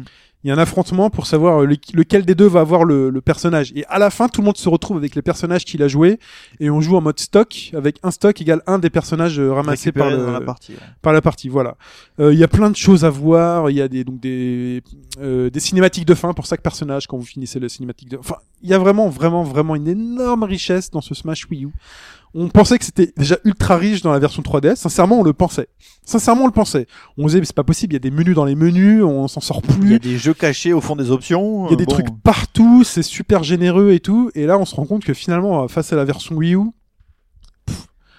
waouh quoi. Et, et en fait, J'ai le vertige, moi, rien que d'imaginer mettre la galette dans la console et, euh, je, enfin me- voilà. je me mets à la place de Hobbs, Hobbs qui trouve qu'on a été gavé jusqu'à la gueule et qui qu'on en peut plus. Sur 3DS, moi, honnêtement, enfin, par- j'avais suivi le truc, donc il y avait des tonnes de choses, et malgré ça, quand tu joues au jeu, il y a encore des milliards de trucs qu'on t'a pas dit. Mais il va y avoir quoi dans cette version Wii U quoi? Non mais voilà, là on le sait, enfin on le sait plus ou moins, il y a 50 voire plus que de, de 50 points. On reste chez Nintendo en aparté puisque là on fait en hors-jeu total. On avait parlé du fameux Nintendo Quality of Life euh, que euh, Satoru Iwata avait euh, annoncé. Il en a parlé très récemment avec le premier jet de Nintendo Quality of Life et donc là on en est on en est au au niveau application smartphone ou autre, en gros, c'est vous dormez, vous avez un appareil à côté de vous qui va être capable de voir vos mouvements, votre battement du cœur, votre respiration, qui va être capable de vous surveiller. Ce sera analysé sur des serveurs. Alors ceux qui gueulaient pour le Kinect euh, Xbox One qui devait être allumé constamment et qui s'imaginaient mettre des post-it sur euh, la petite lentille du Kinect, là, Ouais. euh, quand vous dormirez, ça ira sur des serveurs de Nintendo quelque part pour vous dire si vous avez bien dormi ou pas. Donc là, on sort un peu du jeu. C'est intéressant parce que ça fait un peu penser à Nintendo de l'ancienne époque, essayer de trouver un peu des solutions, qui a inventé des gadgets, et qui, euh, enfin voilà. Mais là, on sait pas trop quelle voie ça va prendre, sachant que c'est une deuxième voie. Il y avait la voie euh, Put Smiles on People's Face, comme ce fameux PowerPoint qui nous a été dévoilé, qui Magnifique, est qui est magnifique, qui est génial, donc. Putting Smiles on People's Face, mettre un sourire sur la face C'est des les gens. jeux vidéo pour C'est les jeux vidéo pour Nintendo. Et l'autre point, c'est euh, le bien-être. euh, Ouais. Donc ça va être euh, cette branche-là. Bon. On les trouvera peut-être sur les salons à côté des Wii Things euh, et des balances. On n'en sait rien, mais en tout cas, euh, moi ça m'intéresse assez peu. Euh, parce que autant avec Wii Fit, on avait un côté ludique. Là, on sait pas trop. Et on termine cette partie Tu penses d'actualité. vraiment, je- juste pour Ouais. finir, tu penses vraiment que Nintendo, qui a réussi à essayer de foutre du jeu dans n'importe quoi, dans n'importe quoi, Ouais. va faire un quality of life qui toucherait plus du tout à, qui aurait plus aucun côté ludique? Oui, c'est impossible. J'ai un doute. Mais on sait jamais. Croisons hein. Mais quand tu vois sur ce PowerPoint, euh, enfin. C'est en dehors, tout les à deux fait. univers sont, il y a une petite intersection de- d'ensemble, mais les deux univers sont bien, sont bien distincts. On termine cette partie d'actualité avec trois dates. Quelles sont ces dates De Alors, quoi parle-t-on alors, on a 21 novembre. Perso- C'est la date arrêtée de Persona 4 Ultimax, donc c'est Persona 4 Arena 2. Deux. Euh, faut bien le dire parce que en fait, euh, je me suis rendu compte qu'il y a plein de gens qui, aux États-Unis qui l'ont pas acheté parce qu'ils pensaient que c'était juste une version Super Street euh, comme Oui. Super Street 4. Ils pensaient que c'était une version évoluée de, de Persona, 4. alors que pas du Arena. tout. Là, il y a, euh, oui, il y a, il y a des améliorations au niveau du gameplay, il y a des nouveaux coups, il y a des nouveaux persos, il y a un mode histoire complet qui fait euh, des, des dizaines d'heures euh, qui, est- qui est dispo. Il y a des nouveaux modes qui ont été en plus, donc c'est vraiment un nouveau jeu. Donc c'est pas du tout. euh, un sur- plus. Tu dis euh, comme Super Street 4. Je pense que TMDJC te referait le laïus genre dès que si un nouveau Street Fighter sort, c'est un nouveau jeu. euh, oui, mais je veux dire, c'est c'est pas une nouvelle version du jeu, quoi. C'est pas simplement ça entre D'accord. guillemets. Ok. Euh, L'autre date, c'est mai 2015. C'est pour Assault Suitlinos, qui était euh, le remake euh, de Du remake de lui-même. Voilà, euh, dont on avait parlé notamment avec Mehdi au TGS puisqu'il avait euh, il avait beaucoup aimé, et c'était un de ses titres qui, qui l'avait intéressé. Et moi, il m'intéresse également, donc ce sera un jeu de mecha qui sortira sur PS4 l'année prochaine et que ce sera très intéressant. Et la dernière date, euh, c'est Firefly Diary, c'est Otaru no Niki dont j'avais parlé il y a quelques temps. Euh, J'en avais parlé avant. Un euh, jeu choupi et sadique. voilà, choupi et sadique. J'en avais parlé très tôt, en fait, en septembre. Je l'avais acheté en import parce que je savais que là, ça allait être chargé à la fin d'année. On le voit, on a vraiment énormément de jeux à, à, à- à aborder. Et donc, du coup, là, c'était le moment euh, de prendre un peu d'avance. Et normalement, il était censé arriver en fin d'année. Et finalement, il est décalé à février 2015 aux États-Unis, peut-être un peu plus tard encore en Europe. Donc, vous avez encore un peu de temps. euh, L'année prochaine, il y a encore beaucoup de jeux qui arrivent. Mais euh, c'est un des titres que j'avais beaucoup aimé. Donc, podcast 104, si vous voulez réécouter mon avis. Mais c'était euh, voilà, c'est un jeu qui était extrêmement intéressant, déjà euh, point de vue direction artistique, mais également point de vue gameplay. Ok. Et c'était tout, c'était la troisième celle-là? C'était la troisième. C'était ouais. la troisième. Je peux vous rappeler que Shin Megami Tensei 4 est sorti cette semaine. C'est vrai, j'allais, j'allais le dire. J'ai dit, mais Hobbs, t'as pas le truc. J'ai eu un moment d'égarement. Nous allons maintenant parler de Shantae and the Pirate's Curse et on se retrouve juste après encore pour un pseudo-actualité où on parlera de la Paris Games Week. Mais entre-temps, Shantae.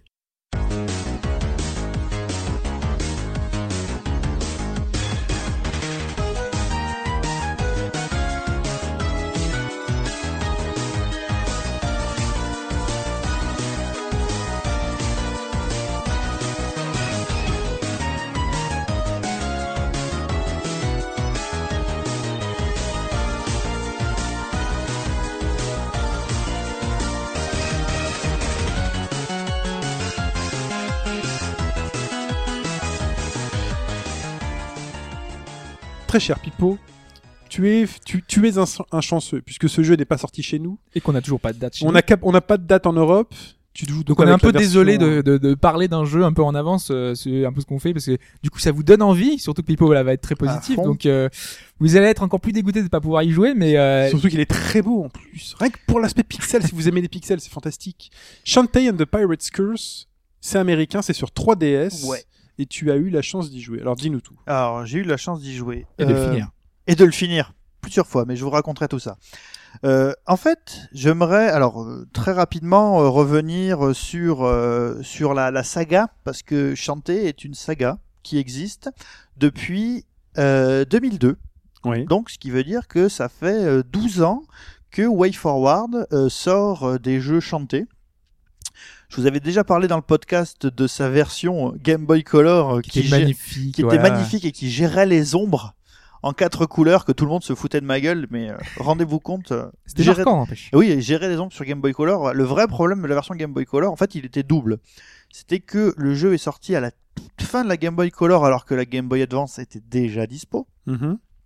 et d'autre part le jeu était très dur le jeu était vraiment très dur il laissait rien passer et le système de jeu était très euh, On parle d'un jeu de plateforme. hein. d'un jeu de plateforme très ambitieux avec de la danse, du timing, ce qui fait que c'était pas forcément évident. En fait, tout bien le mélange, on parle de danse. Oui, je- ouais, avec mes en fait tous les boutons servaient. Le select servait, euh, A et B servaient, oui évidemment. Euh, et la la la, la WayForward en fait est une boîte qui a la particularité d'avoir ses propres séries qui sont les, Mighty quelque chose, Mighty Switch Force, Mighty Flip Champ, et euh, les chanter, et à côté de ça, de faire, grosso modo, on va dire, de la, de la commande, euh, sur toujours avec des, euh, avec des approches de rétro, de, de, de rétro gaming. Ils sont connus pour ça, et ils sont appelés pour ça. Ils sont appelés pour ça. Euh, en fait, ce qui a lancé, enfin, ce qui a lancé dans le très très grand bain WayForward, c'est euh, quand euh, Konami s'est dit, ouais, on a essayé des trucs avec contrat, mais bof. Et si on refaisait un vrai contrat 2D, qu'on l'appelait contrat 4, pour dire boum, c'est la suite de contrat, et si on allait demander à des Américains de le faire? Donc ils ont demandé à, à WayForward. Le jeu est sorti sur DS et c'est un vrai contrat. Si vous avez fait contrat 3 sur euh, Super NES, qui était un jeu extraordinaire, ben là vous allez retrouver cette, euh, hum, cette petite sensation de, de torse nu euh, huilé qui se bat contre des aliens venus de l'espace avec, avec une mitrailleuse où tu sens pratiquement la graisse sur, les, sur les balles, tu sens le truc quoi. Euh, Et le côté, euh, le, on est des Japonais, on appelle des Américains à la rescousse, ça a déjà existé dans le passé. Ah, bien sûr, euh, on Nintendo, Sega, voilà, on l'ont toujours fait. On fait ça très bien. Euh, et euh, bah, WayForward a une approche. euh, alors, comme de fait exprès, cette semaine est sorti le numéro 6 de Games le Mag. Et dans Games le Mag, en fait, il y a quelques pages sur, euh, sur euh, WayForward.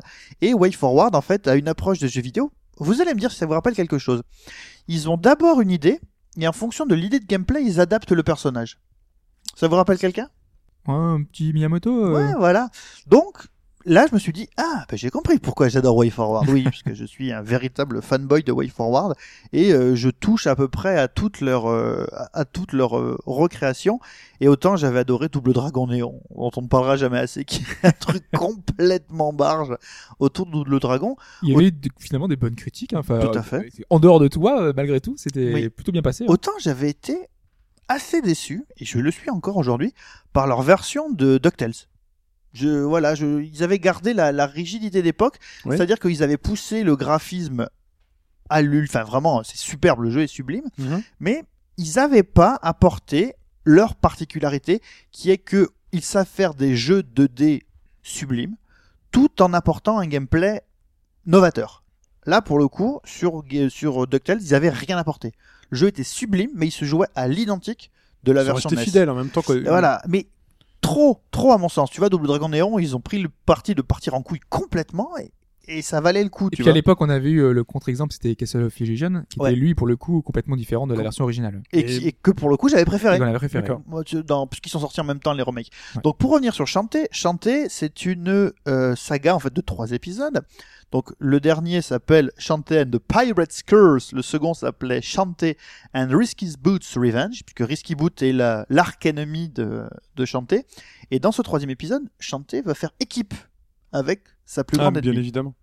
Toujours comme ça. Mm. Et euh, ce qu'on voit surtout au niveau de la, de la saga, alors je préfère vous prévenir tout de suite, c'est pas du tout la peine d'avoir fait les précédents pour espérer aimer le dernier. Mais Vous On allez aimer quoi qu'il arrive. ah, vous verrez, je vous en parle. Euh, le truc, c'est que on voit bien que dans le premier chanté, ils avaient mais un milliard d'idées, mais vraiment plein, plein, plein, plein, plein d'idées, et que bah voilà, euh, sur Game Boy Color, euh, ils étaient un peu, hein. ils étaient un peu engoncés pour faire sortir tout ça. Donc le jeu était vraiment extraordinaire pour l'époque, mais il y avait des idées de gameplay qui étaient, qui allaient trop loin, qui étaient mal, euh, qui étaient mal gérées. Bref, c'était, c'était un petit peu dommage. C'est c'est quoi la particularité d'un d'un chanté par rapport euh, à la plateforme? Est-ce qu'il y a un truc euh, spécial qui fait sa partie? Alors, la particularité d'un chanté, elle est très simple. Tu vois Wonder Boy? Ouais, Voilà, Wonder Boy. ok. En fait, euh, chanter, c'est pas un jeu de plateforme stricto sensu, c'est de la plateforme aventure. Alors, je ne dirais pas un Metroidvania. Non, je ne dirais pas un Metroidvania. c'est de la plateforme aventure vraiment au sens Wonder Boy. Alors, j'explique comment le système s'est passé. Euh, donc, le premier, c'était différents niveaux, assez difficiles, mais tu avais un hub central. Le second, ils avaient décidé de prendre le parti de faire une carte du monde vraiment à la Metroid. C'est-à-dire que le monde est un, un, un monde complet avec des interconnexions et tu peux aller d'un point à un autre, euh, type euh, voilà, type Castlevania aussi. Tu vois voilà, type euh, plus ouais, type euh, plus Symphony of the Night que que Castlevania 2 par exemple. Dans le 3, ils se sont dit bon, l'idée du monde complet c'est bien, mais il y a beaucoup trop de backtracking à faire. Il fallait tout le temps revenir en arrière et puis aller d'un point à un autre. Il y avait des enfin il y avait des statues qui te permettaient de te téléporter, pardon, pas des statues, des poulpes géants qui te permettaient de te téléporter d'un point à l'autre de la carte. Donc l'univers barré, Ouais. c'est aussi un. C'est une des spécificités. C'était pas terrible. Là, pour le coup, en fait, ils ont, et c'est ça qui est beau, c'est que euh, à partir d'une idée trop dense au début, ils ont un peu nettoyé et après avoir bien lissé la, la- la formule dans le deuxième épisode, ils ont repris des éléments du premier. C'est-à-dire que dans le premier, quand tu voulais aller d'une, enfin, d'un magasin à un autre dans la ville, t'avais le, le, le spray de chanter très gros au premier plan et l'arrière-plan tournait derrière donc cette idée a été reprise, sauf que là maintenant c'est pas à l'intérieur de la ville. À l'intérieur de la ville, tu t'y déplaces en mode euh, plateforme 2D euh, tout à fait normal. Mhm. C'est pour aller d'une île à une autre. Parce que la spécificité, c'est que maintenant, au lieu d'avoir une carte complète, t'as des îles dans lesquelles tu te balades et pour chacun des niveaux, tu dois aller retrouver des pouvoirs de Risky Boot qui vont te permettre de passer ces différents niveaux. Et euh, bah là, là, voilà, donc tu as Risky Boot au premier plan qui fait tourner la, la roue du, enfin le gouvernail du bateau, Mhm. et tu vas euh, d'île en île. Voilà, donc ça c'est grosso modo euh, la saga. Donc le jeu en lui-même, le jeu est la suite directe du précédent. Alors le précédent, spoil, Risky euh, était la grande méchante, est toujours la grande méchante, et est une pirate qui en veut toujours à chanter et qui veut euh, prendre le contrôle sur la ville de Sequinland, dont Chanté est là le génie protecteur. Sauf que Shantae n'est qu'un demi-génie. Et euh, pour pouvoir se débarrasser de la menace de Risky Boot dans le euh, dans le second épisode, euh, Shantae a dû donner tous ses pouvoirs. Ce qui fait que euh, Shantae n'est plus du tout un génie. Shantae n'a plus pour elle que sa très très très très très très très très très longue coupe de cheveux avec laquelle elle tape les ennemis. Parce Tu veux que- dire, on est dans, euh, dans un système de Metroidvania où on perd tous ses pouvoirs au début et on les regagne au fur et à mesure de l'aventure? Euh, non. Ah. non, ah non, Ah. l'histoire justement c'est que tu ne Ah, regagnes Moi, je pensais pas que c'était- c'était le but, quoi. Breaker. C'est-à-dire que là non, t'as déjà perdu tes pouvoirs précédemment et tes pouvoirs de génie, jamais tu Et les donc, retrouves. T'es tout nul jusqu'à la fin. Et euh, donc du coup, bah il faut aller chercher des pouvoirs. Et ces pouvoirs-là, la seule personne, parce que donc là, bah t'es un génie, mais t'es plus un génie, donc tu sers plus à rien, tu défends plus trop. Euh, ta ville est Un under génie attack. féminin d'ailleurs. hein. Un génie féminin. Chanté est un personnage féminin qui se bat avec ses cheveux. Alors je ne sais pas si vous avez déjà fait Kabuki Quantum Fighter sur euh, Nintendo, sur NES, qui se battait aussi avec ses cheveux. Et ben là, bah, vous vous retrouvez Très que- cheveux ce podcast. Hein. très très cheveux. Il y a beaucoup de cheveux et beaucoup de personnages Les féminins sorcières et les, et les génies. euh. Et puis les tenues suggestives aussi. et des tenues suggestives. Alors je, je reviendrai là-dessus. Et donc la ville est under attack. Et euh, bah euh, voilà pour pouvoir euh, combattre donc le le hameau le hameau baron. Donc euh, bah en fait euh, en gros vous il y a un peu de scénario qui est complètement loufoque. Tous les personnages du jeu sont tous plus débiles les uns que les autres. Ils ont tous des vrais des vrais problèmes. Et euh, vous allez devoir, euh, bah, pour a- progresser dans le jeu, discuter avec tous ces gens-là pour faire la plupart du temps du troc d'objets qui vont vous permettre de débloquer les situations. Parce qu'évidemment, il y a la partie plateforme et euh, la partie, euh, on va dire, euh, action, où vous tapez les ennemis, mais il y a aussi une partie aventure, et l'aventure passe beaucoup par du troc d'objets, par euh, la récupération d'un objet sur une île, en, la- en allant la filer à quelqu'un d'autre, vous allez avoir un autre objet qui va vous débloquer, etc., etc. Le problème, c'est que euh, il y a le vrai grand méchant derrière tout ça, qui s'appelle le Pirate Master, qui est en train d'essayer de se réveiller, et Risky ne veut pas que le Pirate Master, qui était son ancien maître, se réveille. Et C'est donc, pour ça qu'elles vont s'allier. et c'est pour ça qu'elles vont s'allier pour aller le combattre. Quand il y a une grande menace, les méchants s'allient. C'est complexe, hein C'est très complexe, mais en fait c'est très très On vient de drôle. résumer trois épisodes en même temps. Ouais. Ce qui est très très marrant, c'est que euh, dans le jeu, vous allez vous apercevoir, alors je, je ne vous spoile pas du tout, mais vous allez vous apercevoir que vous allez comprendre la particularité de la tenue de Risky. Alors parce que il faut quand même avouer que dans le jeu, il y a beaucoup beaucoup beaucoup beaucoup beaucoup de choses qui sont faites euh, avec l'idée derrière la tête de boobs. Grosso modo, il y a euh, quatre personnages féminins principaux qui sont Chanté, Risky, qui sont Sky, qui est une copine de Chanté et qui est très fan d'oiseaux. Donc sa coupe de cheveux fait un bec d'oiseau. Et vous avez Rotitops, qui est une zombie sexy. Ah, c'est bien. Ouais, qui est une, zombie sexy. Et le jeu a une particularité au niveau de sa 3D qui est très bonne. La 3D du jeu est très bonne. Je ne l'ai jamais coupée. J'ai joué en 3D euh, du début à la fin sans jamais la couper. Et quand vous avez donc la représentation des personnages euh, pendant les discussions, c'est des, des assez gros sprites à l'écran, vous pouvez voir grosso modo les différents calques pour la alors là pas pour la profondeur, mais pour voir les choses qui sortent de l'écran. Ouais. Et il y a un calque spécifique pour les poitrines. voilà.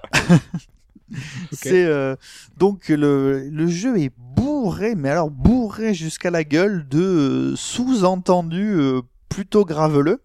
Ce qui fait que euh, si au niveau de la de la représentation, ça fait un peu jeu de plateforme euh, sympatoche de notre enfance avec des superbes petits euh, des superbes petits sprites. euh, Parce que c'est vraiment, ça, quand on voit, enfin, Ah, moi, c'est très mignon. hein. mais ça- moi, ça me, c'est pas le truc qui me saute aux yeux. Enfin, c'est c'est pas le premier truc, le, le sexy, euh, le côté, à part euh, qu'elle est mimi, mais c'est tout, quoi. Ah mais c'est ça le problème, c'est que la première fois que tu vas, euh, d'ailleurs, je, alors, je pour, pour ne pas, il y a des tenues vraiment très subje- très suggestives et il y a des moments dans le jeu où c'est euh, complètement poussé. Donc là, par exemple, il y a une séquence, sans vous la décrire vraiment, de discussion entre tous les personnages féminins Ouais. en 3D. Et je vous laisse regarder comment les calques 3D sont faits. Effectivement, il y, a- il y a une partie qui ressort devant, devant, devant l'écran. Fais voir, Voilà. fais voir, fais voir. Ah oui, c'est marrant. Si je secoue la console, qu'est-ce qui se passe? Non, il n'y a pas de moteur, euh, c'est pas Dead or Alive. Ah oui, c'est très... euh, ok. C'est marrant, ils ont mis de la 3D dans de la 3D. Ils savent qu'on aimait la 3D. Ça Par contre, là, euh, en fait, euh, ce qui me choque le plus, enfin, ce qui m'a- m'attire l'œil le plus, c'est le, le, le multiplan derrière les personnages, euh, Oui. la profondeur. euh, Il y a énorme, énorme profondeur Et pour de les, champ. pour les personnages, ils avaient déjà fait ça. euh, Enfin, c'est dans Phoenix Wright où t'avais euh, Phoenix euh, quand il mettait, euh, il faisait objection, il avait son doigt qui était devant, après il avait son bras, et Ouais. on avait un effet de profondeur qui était extrêmement bien fait. Mais sauf que là, ils l'ont fait avec une autre partie du corps. Quoi. Voilà. Alors, je veux absolument pas que vous ne reteniez que ça du Oui, jeu, parce parce, que- que... le jeu va beaucoup plus loin que ça. C'est anecdotique. Hein. Euh, en, euh, en hommage au premier, vous avez en fait encore la gestion des ombres. Et vous avez une partie du jeu en infiltration où vous devez vous mettre dans l'ombre et votre personnage en fait, bah, vous le voyez passer dans le noir mais en arrière-plan quoi. Donc vraiment euh, sur la 3D un travail euh, un travail euh, vraiment super. Ensuite, alors sur le gameplay, c'est le chanté qui a le plus grand nombre de coups possible la- la- la- le- le- l'accent a été vraiment mis sur la comment dire je trouve sur la, le dynamisme des combats Un différent coup de cheveux. Ah non mais justement comme elle ne peut comme elle a beaucoup plus enfin elle a plus d'attaque euh, génie bah il lui reste son coup de cheveux que vous pouvez upgrader au fur et à mesure du jeu. Oui oui vous pouvez upgrader en mettant du shampoing votre Cha- Change des colorations. pas du tout. Faut passer Non, dans la petite boutique Super Saiyan et tout, non? Et oui oui il y a une boutique Jean-Louis David où tu peux acheter euh, de la crème pour tes cheveux et des shampoings soyeux. Voilà. pour euh, mais surtout en récupérant les différents pouvoirs de Risky Boot vous avez la possibilité de récupérer euh, bah, une épée mais alors l'épée ne sert que dans certains cas et ne sert en fait que pour euh, pour un des deux cas c'est euh, un rush mais avec une, une course gérée comme dans Super Metroid c'est-à-dire qu'il faut un certain temps de course pour arriver à pouvoir commencer à, à lancer le, le sprint et bah, Cette du- impression que Metroid, enfin que Samus allait, allait aller à une vitesse infinie, tu vois. Ouais, c'est ça. T'as, t'as ça. Oh euh, après, t'as la, alors, une, une, euh, une attaque pogostique, comme dans, euh, comme dans DuckTales. Étonnant. Euh, alors, le truc, c'est que par rapport à DuckTales, euh, le jeu a pas trop, pas trop basé sur l'abus, c'est-à-dire que le pogostick, vous pouvez l'enchaîner, mais vous êtes très peu mobile quand vous pogostiquez. Alors, ce qui fait que On vous fait pas avez... le niveau tout entier en faisant boum. Non, malo et, et ça c'est un peu dommage. ça j'aurais j'aurais aimé. Euh, après vous avez alors vous avez c'est même pas un double saut, c'est un multi saut. Et le multi saut, je ne vous spoile pas, est géré avec une idée mais complètement stupide. Mais euh, voilà pour le coup donc vous avez un triple saut. C'est euh, moi je parlais du, double saut il y a quelques semaines mais là boum triple saut et euh, géré de manière vraiment très drôle. Alors vous avez des coups que vous pouvez acheter en boutique. Décidément, c'est Bayonetta ce jeu, c'est pas possible. vous avez un recover qui fait que quand vous prenez un coup et que votre personnage part en arrière en appuyant sur le bouton de saut, vous pouvez faire un saut périlleux et retomber sur vos J'ai pieds. cru que t'allais dire le Witch Time. non, y a pas de- malheureusement, il n'y a pas de witch time. Vous avez un recover, vous avez un coup de pied. Vous avez un coup de pied. Alors, par contre, là, pour le coup, le coup de pied, je pense que c'est vraiment le coup de, du moveset dont je ne comprends pas trop l'utilité. Y a pas de grande portée. pas- Bah, c'est hyper puissant. Euh, c'est pas plus, ça porte pas plus que ton que ton coup de cheveux et je sais pas trop. Et surtout, ça implique que tu sois quasiment immobile quand tu le portes. Donc euh, bon, voilà, ça c'est le coup, je comprends pas trop. Mais à côté de ça, ben voilà, vous avez la possibilité de rebondir entre les ennemis en combat, de faire des sauts, de faire un arrière pendant que vous êtes touché, euh, d'enchaîner. Donc très riche, très très très grand dynamisme, vraiment euh, incroyable dynamisme du jeu. Euh, alors après, ben voilà, vous avez euh, les- des quarts de cœur. En fait, vous devez récupérer des poulpes cœurs, des poulpes cœurs que vous devez fondre entre eux pour faire un cœur. C'est quoi le délire avec les poulpes Depuis tout à l'heure, il y a, Ben, y a un personnage qui s'appelle le Squid Baron, Ouais. qui est euh, parce qu'en fait tous les personnages sont euh, comment dire euh, C'est- que des humains ou euh, non le Squid Baron c'est un poulpe géant qui a euh, que des euh, qui a conscience d'être un filler boss, qui est conscient d'être le boss qu'on appelle Mhm. quand on sait pas trop quoi mettre comme boss dans le jeu quoi. Et euh, donc il a des états d'âme autour de ça. Tous les personnages sont complètement malades ah, et ils se, enfin, sont conscients de leurs propres problèmes, mais euh, ont tendance à, à les balancer euh, par-dessus bord et pour continuer dans, dans le délire. votre personne, Rotitops, qui est le, le zombie, le zombie sexy, qui est complètement malade, qui est grosso modo très très amoureuse de chanter quoi, et qui euh, voudrait tout le temps, euh, tout le temps être avec elle. Euh, donc Ah oui, le dernier point sur lequel je voudrais mettre l'accent, c'est la difficulté du jeu. J'ai lu un board sur GameFAQs qui disait sur une note de 1 à 10, quelle note vous mettriez à la difficulté de chanter Et quelqu'un disait, bon bah, euh, genre 1, le jeu que tu peux faire euh, une main derrière le dos, 10, le jeu le plus difficile que tu jamais euh, affronté de ta vie. Et voilà, bon, il y avait plein, les mecs mettaient en moyenne 6. Et moi, je trouve que la grande particularité de ce chanter-là par rapport aux deux précédents, le premier était dur, le second était beaucoup trop simple, c'est que là, pour le coup, la gestion de la difficulté est absolument parfaite. C'est-à-dire qu'elle colle exactement à la montée en puissance de chanter, qui se fait de manière, euh, enfin, se fait d'ailleurs extrêmement bien. C'est-à-dire que ça, c'est un truc important dans un, dans un action de plateforme, dans un plateforme aventure, c'est la montée en puissance et les nouvelles attaques. Là, ça se fait avec une souplesse incroyable, à tel point que plus le jeu va avancer, plus ça va vous paraître compliqué, mais avec de plus en plus de possibilités de vous en sortir. Ce qui fait que la dernière séquence du jeu, que je ne vous révèle pas évidemment, est un véritable bonheur absolu de jeu de plateforme. C'est le, c'est le l'examen de fin des. C'est l'examen de fin d'études et qui fait que si tu as euh, suivi le jeu tel qu'il était, tel qu'il t'a été proposé jusque-là, ça va être absolument génial et cette dernière séquence, c'est une véritable jouissance. Dernier point, le jeu est pensé pour être fini normalement et est aussi pensé pour être fini en speedrun. Ce qui fait que vous avez plusieurs fins qui sont autour de ça.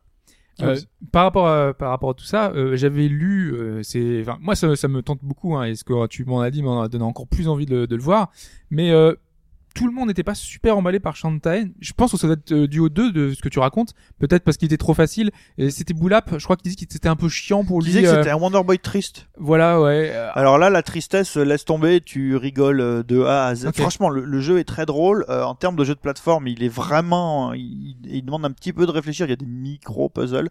Donc franchement, c'est... euh, là, pour le coup, c'est le summum de la saga. Alors, il y aura peut-être... Il y a un numéro 4 qui s'appelait Alf, qui s'appellera Alf Jenny's Hero, qui est ce qui a été quick starté il y a bien longtemps et pour lequel j'avais mis évidemment de l'argent. Alors, je ne sais pas si ce sera la suite de celui-là ou si ce sera euh, un, un reboot, je sais pas trop, mais euh, j'y ferai attention. Et pour finir, parce que je, je décide quand même de finir de vous parler de chanter, Oui. je me suis aperçu que sur Internet, bah, d'autres personnes que moi s'étaient intéressées euh, à la question, et je me suis aperçu que Florent Pagny s'était intéressé à chanter. C'est-à-dire. Bah, je sais pas, j'ai tapé euh, chanter. euh, Ah, parce sur- qu'il y a une chanson qui s'appelle Chanter, non? Ouais, c'est, Et, euh. Chanter. Et ben voilà, merci de m'avoir mis ma blague. voilà, et donc c'était chanté sur 3DS et il faut l'acheter. Voilà. C'est ça, t'avais. Oui. t'es con, t'es naze. ah, excuse-moi d'avoir une culture Florent Pagny. J'aime bien les vestes en Bravo. Très bien, je ne te remercie pas. Euh, enfin si, donc c'était Shantae and the Pirate's Curse sur 3DS. On attend la date européenne, mais gardez, gardez bien ce jeu en tête pour donner ça à votre 3DS et à votre et à vos yeux, à votre plaisir de jeu. On enchaîne tout de suite sur la Paris Game Week.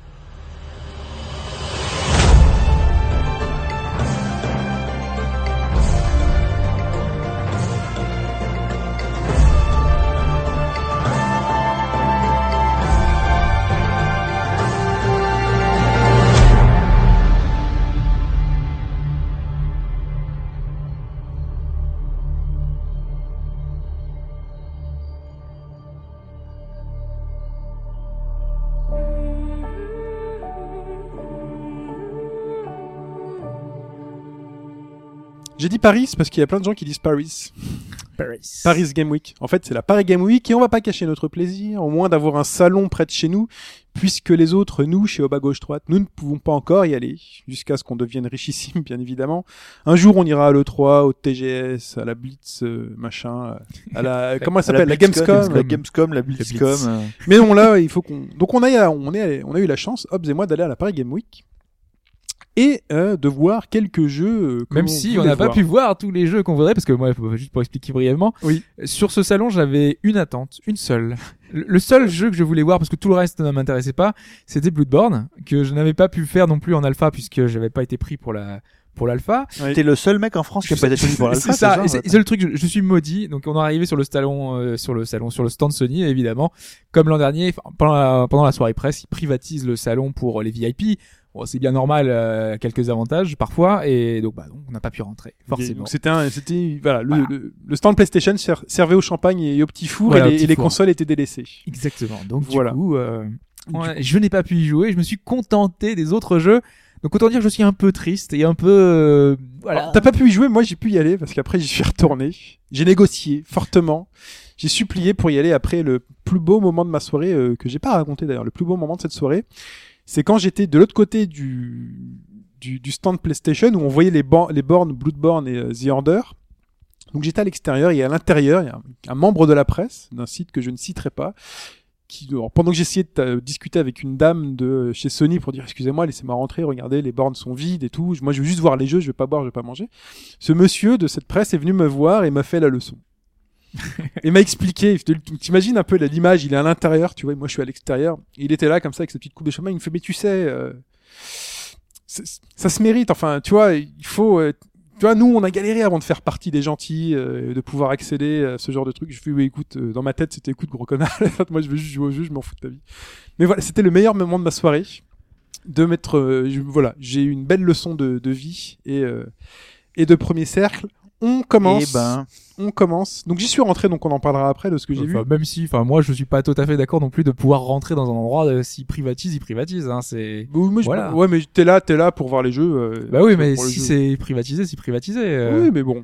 T'as Moi, pas je rentrer. Et... Moi, je veux voir les jeux, mais je, suis- je suis bien. Moi, j'aime j'aime bien mais cet euh, aspect. après, la leçon morale est complètement quoi. Mais moi, j'aime bien moi aller euh, aller dans les endroits où je veux voir quelque chose et euh, sous prétexte que je n'ai pas le droit, ben, je veux quand même y aller. Euh, on commence, on commence euh, avec un petit jeu indépendant. On va commencer par l'indépendant. En fait, enfin, euh, l'ordre, on, c'est, enfin, ouais, voilà. euh, c'était par les petites choses qui nous a, pas pas qui nous intéressent plus, mais qui étaient peut-être un peu différentes de tout ce qu'on a pu voir ailleurs. euh. Donc, euh, commençons par un jeu que j'ai trouvé donc sur le stand indépendant qui s'appelle Color Race. Donc C O L O R A C E si vous le cherchez. Donc Color Race mais en un seul mot. Qui est un jeu qui te plairait, Pipo? Oui. Puisque c'est un espèce de jeu de speed dans Oui. lequel vous êtes au volant d'un vaisseau qui fait un peu penser aux premiers jeux euh, euh, musicaux de euh, j'ai oublié le nom. Simon. Audio- Euh, Audio Surf. non, pas Audio Surf. C'est le truc où tu dois taper sur les couleurs, là? Non, pas du tout, pas du tout. Euh, qui f- les personnes qui ont fait Rock Band. Ah, euh, oui. Il va y avoir un nouvel épisode bientôt. Harmonix. Donc ils avaient fait un premier jeu qui était, j'ai oublié le nom. Fantasy, on n'en sait pas. Non, mais non, il y avait trois pistes. Il fallait Oui, changer oui, de oui, piste. tout à fait. ouais. Bref, en tout cas, vous êtes trois pistes. Vous avez un vaisseau, vous avez trois pistes et vous passez sous des arches de couleurs. Mais c'est amplitude, non? C'est amplitude, Oui. voilà. Et c'était celui d'avant amplitude. Amplitude était le second. Frequency, voilà. Tout à fait. Donc là, c'est à peu près le même principe. Vous avez trois pistes, donc c'est absolument pas un jeu musical. C'est un peu le reproche que j'ai fait parce que c'est la première question que j'ai posée. J'ai fait ah c'est lié à la musique et tout, il me fait ah non absolument pas. Dommage. Oui, mais il y a un accessoire. Mais il y a un accessoire, c'est-à-dire que pour la Paris Game Week, ils ont fait un, euh, un contrôleur Simon. particulier qui est une espèce de pyramide avec un bouton start au milieu et sur le côté deux bumpers, un bumper à gauche, un bumper à droite, qui permet de faire aller le vaisseau soit sur la piste de gauche, soit sur la piste de droite, soit si vous lâchez tout, Au de milieu. rester au milieu. Excellent. Et le but, c'est de choper euh, les couleurs que vous devez attraper. C'est-à-dire que le vaisseau avance à une certaine vitesse, il accélère au fur et à mesure. Vous passez sous l'arche bleue, ça veut dire que vous devez choper toutes les billes bleues. Ok. Et donc éviter les billes rouges et les billes jaunes. Et vous passez ensuite sous l'arche jaune. Donc c'est donc le jaune qui devient votre... Et donc c'est très simple. C'est les niveaux concept. de Sonic 2, non? C'est les niveaux bonus de Sonic 2, ça. C'est très simple. ouais. C'est très simple comme concept, euh, mais c'est très vite prenant et euh, il y a un vrai petit goût de, euh, de reviens-y. Tu vois, de ah zut, j'ai raté, j'aurais pas dû rater. Donc euh, voilà, moi j'ai recommencé trois, quatre fois, cinq fois sous le sous les regards amusés du, du développeur qui était très sympathique, qui était qui était là et qui rigolait un peu de de voir que euh, je, je voulais recommencer, recommencer, recommencer. Il t'empêchait les autres d'essayer, du coup. Non, non, non, il était très très content. Il me fait non, non, vas-y. De toute façon, il n'y a pas beaucoup de monde qui, qui regardait ce jeu-là. Et donc, c'est sur le site d'Icari7, H-I-K-A-R-I 7, Ikari 7. Et qui, ça va euh, sortir où, ça? Ça va sortir sur PC.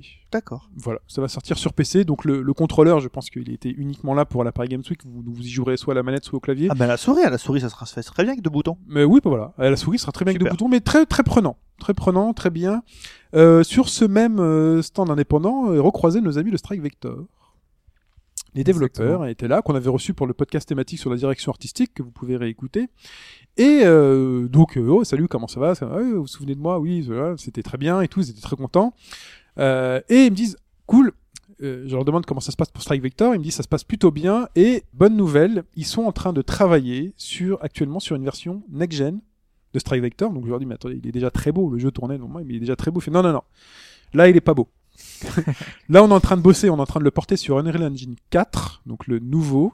Il sera sur Ils cons- utilisaient quoi au début? Unity? Euh, c'est le 3, je crois. hein. Ouais, c'est Ah ouais, euh, Unreal Unreal 3, Engine d'accord. 3. Ok. C'est le 3, donc ils vont passer sur le 4 et ils disent ça n'a rien à voir. Et notamment, ils vont pouvoir faire les, je pense, les, les nuages volumétriques comme ils voulaient le faire. Voilà, et puis euh, les textures, ils disent non, quand on s'approche des textures, là, c'est pas next-gen. Ils font là, on est en train de bosser Comme dessus. ça, le vaisseau noir de Hobbes sera noir. Voilà.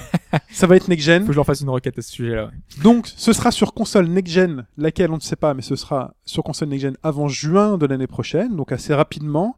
Euh, en nouveauté, il y aura un mode scénario avec un scénariste euh, a priori de grande qualité et avec un scénario. Ils, ils en sont a priori plutôt contents. Donc euh, même si le scénario n'est pas quelque chose d'essentiel sur ce genre de jeu-là, mais au moins on aura un mode solo qui permettra, euh, Mais qui qui dit permettra scénario dit joueurs- quand même euh, bo- bot parce que euh, jusqu'à maintenant un peu le problème c'est que euh, quand on voulait se connecter au jeu pas toujours euh, il y avait il y avait pas toujours du gens monde en fait jouer, ouais. voilà Euh, c'était un peu le- la problématique euh, de ce genre de jeu multi euh, c'est pas toujours plein euh, donc fallait s'organiser en général passer par les forums et dire par exemple ce samedi soir euh, est-ce que vous voulez y jouer? Mm. donc il y avait du Samedi monde soir sur. Strike Vector Ma à Saint-Julien, je la vois 12 ambiances. et... et voilà, il y, avait ce côté un petit peu convivial aussi, euh, qui faisait que c'est le genre de, de choses qu'on voit naître dans certains jeux multi ou MMO. Mais c'est plutôt pas mal d'avoir la possibilité d'avoir des bots. Et donc, si là il y Voilà. a un mode solo, ça peut être intéressant. Donc ils développent une IA, des bots, un scénario, un mode solo, un nouveau moteur, et le jeu est repensé entièrement pour se jouer à la manette, bien évidemment, donc ils vont pas faire ça de manière sale, enfin on l'espère. On leur souhaite bon courage, c'était Strive Vector, et on continue avec, sur le stand, euh, le stand d'une boisson gazifiée sucrée euh, Coca Zero. Ils nous ont demandé ajouter un zéro.com, je ne sais plus quoi. On a joué à Tomb Raider et le temple d'Osiris. Ah, la suite de Guardian of Light. Tout à fait. Ouais, moi j'avais adoré. Enfin, c'est C'était une de mes meilleures euh, XP. euh, Très, très sympatoche. XBLA, ouais, en coop en fait. C'est, je l'avais fait avec mon frère. Et euh, c'était vraiment une expérience très très très très sympa. C'est pour ça qu'on est allé avec Shin euh, un, peu tester à deux. On a pu euh, un peu voir ce que ça pouvait donner. Et bah, déjà, faut savoir, c'est sur PC, PS4 euh, One. C'est graphiquement, c'est pas vraiment next gen. Donc c'est pour ça que je comprends pas trop pourquoi est-ce qu'ils ont pas voulu le sortir également sur 360 et PS3 Mhm. parce que ça change pas. C'est vraiment dans la même lignée. On est toujours dans ce, ce côté 3D isométrique. Euh, Lara est toujours euh, euh, vraiment modélisée de la même manière. C'est un peu plus détaillé évidemment. Plus Euh, fin, non, parce que c'était quand même assez fin. fin, là, sur Ouais, non, complètement. C'est plutôt, c'est plutôt joli, mais on va dire que c'est, réalisable. euh, Même si tu perds un peu en qualité, je pense qu'ils pouvaient très largement Ah oui, le faire sur pas- PS3 et 360. C'est pas quoi. next-gen, hein, sur les modèles, enfin, voilà. Voilà, donc je comprends pas trop. Mais donc euh, on a commencé à jouer. Donc on a, toi t'avais euh, donc Lara, moi j'avais Isis, Tout à fait. un nouveau personnage. Et Puisque c'était un Inca ou un Maya, je sais pas dans le précédent. voilà, euh, exactement. Donc là on est euh, dans le côté Osiris. Moi, on je connaissais euh, pas en du- Égypte. Moi, je connaissais pas du Par tout. principe, hein. Osiris et par Apis, tu es un sanglier. euh, pardon, excusez-moi. C'est exactement le même principe. hein. Euh, Tout ce que t'as, tout ce que t'as fait et tout ce qu'on a fait, Oui. c'est exactement le même principe. C'est-à-dire qu'on est dans un jeu coop où va, on va demander euh, beaucoup de d'entraide. Euh, tout ce qu'on va faire, chaque personnage a ses particularités, qui fait que, bah, par exemple, Lara a un grappin. Donc C'est euh, le, c'est le point positif, moi, que j'ai noté. Hein. C'est toutes ces parties où on a chacun un- une capacité spécifique qui demande à ce que l'autre fasse quelque chose pour pouvoir aider l'autre à avancer. exactement. Donc, euh, moi, c'est le principal intérêt que C'est du vu. vrai coop. Ah, c'est du vrai coop. Il n'y a non, pas de chacun pour sa gueule, on se débrouille. Non, il faut passer par là-bas, mais pour passer par là-bas, il faut que j'aille activer quelque chose. Il y a que moi qui puisse aller pendant que toi, tu Voilà. fais ceci. Et cela. dans les, par exemple, les particularités de Isis qui n'étaient pas dans le précédent, euh, moi, je peux créer un espèce de, de champ de force autour de moi et euh, Lara peut sauter sur le champ de force pour atteindre des plateformes qui sont euh, à des, des, des Voilà. hauteurs euh, différentes. Et ensuite, à moi de lui lancer le grappin. Voilà, pour, euh, pour le rejoindre. Comme dans World of Illusion avec Mickey et Donald. c'est ça, c'est ça. Et, euh, et dans les autres choses qu'on peut voir, c'est qu'ils ont rajouté une espèce de dimension euh, RPG entre guillemets, c'est qu'on a Oui. euh, plein de petits euh, objets qu'on récupère, donc ça va être euh, des euh, des habits, euh, des anneaux, des amulettes qui vont euh, booster ou pas euh, les caractéristiques du personnage. Il y a un arbre de compétences ou pas du tout? Il n'y a pas d'arbre de compétences, Non, il y a juste hein. du, de stock de capacité, tu peux débloquer au fur et à Tu mesure. équipes, bon, tu voilà. équipes ou Ok. tu déséquipes. Ça va donner un bonus de vie, un bonus de, de- de différentes choses comme ça. Euh, T'as toujours des armes, hein, tu, tu récupères euh, Mm. de- des flingues, tout ça, avec des munitions. Bah voilà, ouais, j'ai trouvé euh, l'expérience plutôt convaincante et euh, c'est vraiment dans la même que ce qu'on a eu. Et je, Toi, je sais pas si t'as convaincu ou pas, mais euh, Bah, sur l'aspect coopératif, c'est très sympa de dire attends, je suis bloqué, fait non mais attends, fais ça. Et puis par exemple, il y avait une manipulation que j'arrivais pas à faire, et donc l'autre est là, rigole un peu, et attends, il dit t'es naze, euh, pourquoi tu tombes dans le truc? Il fait ah non mais j'arrive pas à accrocher le grappin ou à monter. euh. Bah, dans cet aspect-là, c'est vraiment coopération. voilà. En plus, euh, moi, j'avais déjà joué, donc euh, du Oui. c'est pour ça que je t'ai aidé un petit peu pour euh, pour faire le truc, mais, euh, Mais, mais voilà, puis certaines énigmes, on se dit, mais attends, essaie, active le champ de force, parce que l'autre parfois oublie, fait non, mais active le champ de force, ah merde, pas à oublié, passer, tu euh. vois. Voilà, sur cet aspect-là, c'est très sympathique. Après, sur le reste, c'est plutôt classique. euh, Ouais. Les C'est en ennemis 3D arrivent, isométrique aussi. les euh, ennemis arrivent, euh, on shoot, on shoot, euh, et euh, mais, mais voilà, c'est plutôt sympathique. Moi, je trouve ça plus sympathique que peut-être. Alors, en tout cas, Voilà. en coop, si vous avez besoin d'un jeu là pour Noël, hop, ça, je pense que ça peut être très. Parce qu'il sort là maintenant tout de suite. quoi. Il me semble que c'est fin d'année, ouais. Ok. J'ai j'ai pas la date exacte. Ori and the Blind Forest était présent sur le stand d'Xbox dans le dans un coin. C'est ça, vraiment dans un coin perdu euh, au fond, fond, fond du stand Xbox, qui est donc euh, un jeu qui sera sur euh, 360 et One. Donc c'est pas une exclusivité Xbox One, hein, ça sera avec 360 et One et PC également. Donc c'était euh, un jeu qui avait marqué, euh, c'était le 3 je crois, hein, Oui, qui était une des 3. petites surprises, euh, qui était un jeu graphiquement extrêmement joli, euh, qui était un univers un petit peu onirique, euh, avec euh, ce petit personnage qui ressemble un peu à Stitch de Lilo et Stitch. euh, il- Il est animé un peu comme ça, euh, petit personnage faux. un Il, petit peu. il euh, mord ou pas aussi? Est-ce qu'il essaye de mordre traîne? Non, non. Non. toujours Pas. pas. Mais grosse direction artistique en 2D, euh, très très bien En fait, il y animé. a beaucoup de lumière, ça fait un peu penser à Trine dans ce côté un petit peu extrêmement, enfin beaucoup de choses euh, qui, qui rendent cette forêt euh, vraiment luxurieuse, enfin luxuriante. Il y a un petit côté vraiment, euh, ouais, ça, ça, ça bouge super bien. Et le jeu en lui-même, euh, alors je sais pas trop à quoi m'attendre, c'est un vrai platformer avec euh, ce côté Metroidvania où on récupère des pouvoirs euh, qui vont se dévoiler au fur et à mesure et modifier ton expérience avec des passages que tu peux passer que si tu as ce pouvoir-là. Donc euh, voilà, c'est Oui. assez classique dans la forme. aventure quoi. hein. Mais euh, le gameplay est très précis. euh, Il y a une, une, euh, une gravité qui est, qui est plutôt correcte. Moi, j'ai- pris beaucoup de plaisir à le faire. Euh, faudra voir sur le long terme, mais le- la petite session que j'ai eu à faire m'a convaincu. euh, ça, ça a l'air plutôt sympa. Moi j'ai vu, moi j'ai vu parce que j'ai pas pu y jouer parce que je suis resté derrière une personne qui finalement voulait pas lâcher la manette. Donc au bout d'un quart d'heure d'attente, je suis parti. C'était une demoiselle et au bout d'un quart d'heure, je, je suis parti. Le jeu tournait sur PC d'ailleurs, même s'il y avait une manette Xbox et une Xbox devant. Ah j'ai ouais. regardé l'astuce. C'était sur un PC en fait derrière. Euh, La démo durait 15, 15 minutes au fait. Hein. Ah bah, c'est parti juste quand il a terminé la démo. Tant pis. Mais euh, oui, en tout cas, c'est très attirant. euh, c'est très attirant à l'œil. Et après, sur les contrôles, ça avait l'air très classique. Hein. On saute, on, on, on allume certains items. Et euh, en voilà. fait, il y a des pouvoirs qui ont l'air un peu originaux, qui Mm. font, euh, qui cassent des trucs, euh, qui envoient, Ouais. t'envoient des petits machins, tu, tu t'allumes de la lumière, enfin t'as des trucs sous l'eau. bah, c'est pas hyper original, mais, je pense qu'on a besoin d'une vraie session de jeu pour pouvoir donner un vrai avis sur ce jeu. Oui. C'est tranquille. là on est, enfin de toute façon sur un salon, on peut Ah pas avoir de détails. Mais précis, sur la quoi. DA, de toute façon, sur la DA, c'est au top. On est allé sur le, stand- sur le stand Ubisoft et on s'est vite vite jeté sur Assassin's Creed Unity pour voir à quoi Alors que, que ça le jeu euh, sort dans trois semaines. hein. C'est pour ça que moi, au Ouais. départ j'étais vraiment pas emballé parce que je me disais de toute façon je vais l'acheter. Donc à quoi bon? Ouais, quand même. Moi, j'étais curieux de enfin voir un Assassin's Creed Next Gen. Euh, donc, le jeu était sur Xbox One. Euh, Du donc, moins c'est ce qu'on nous montrait parce qu'on C'est peut ce pas vérifier, montrait, hein. mais a priori c'est ça. Hein. parce que c'est caché dans des box, mais on voit la Ouais. console, la manette est une manette Xbox One. Mm.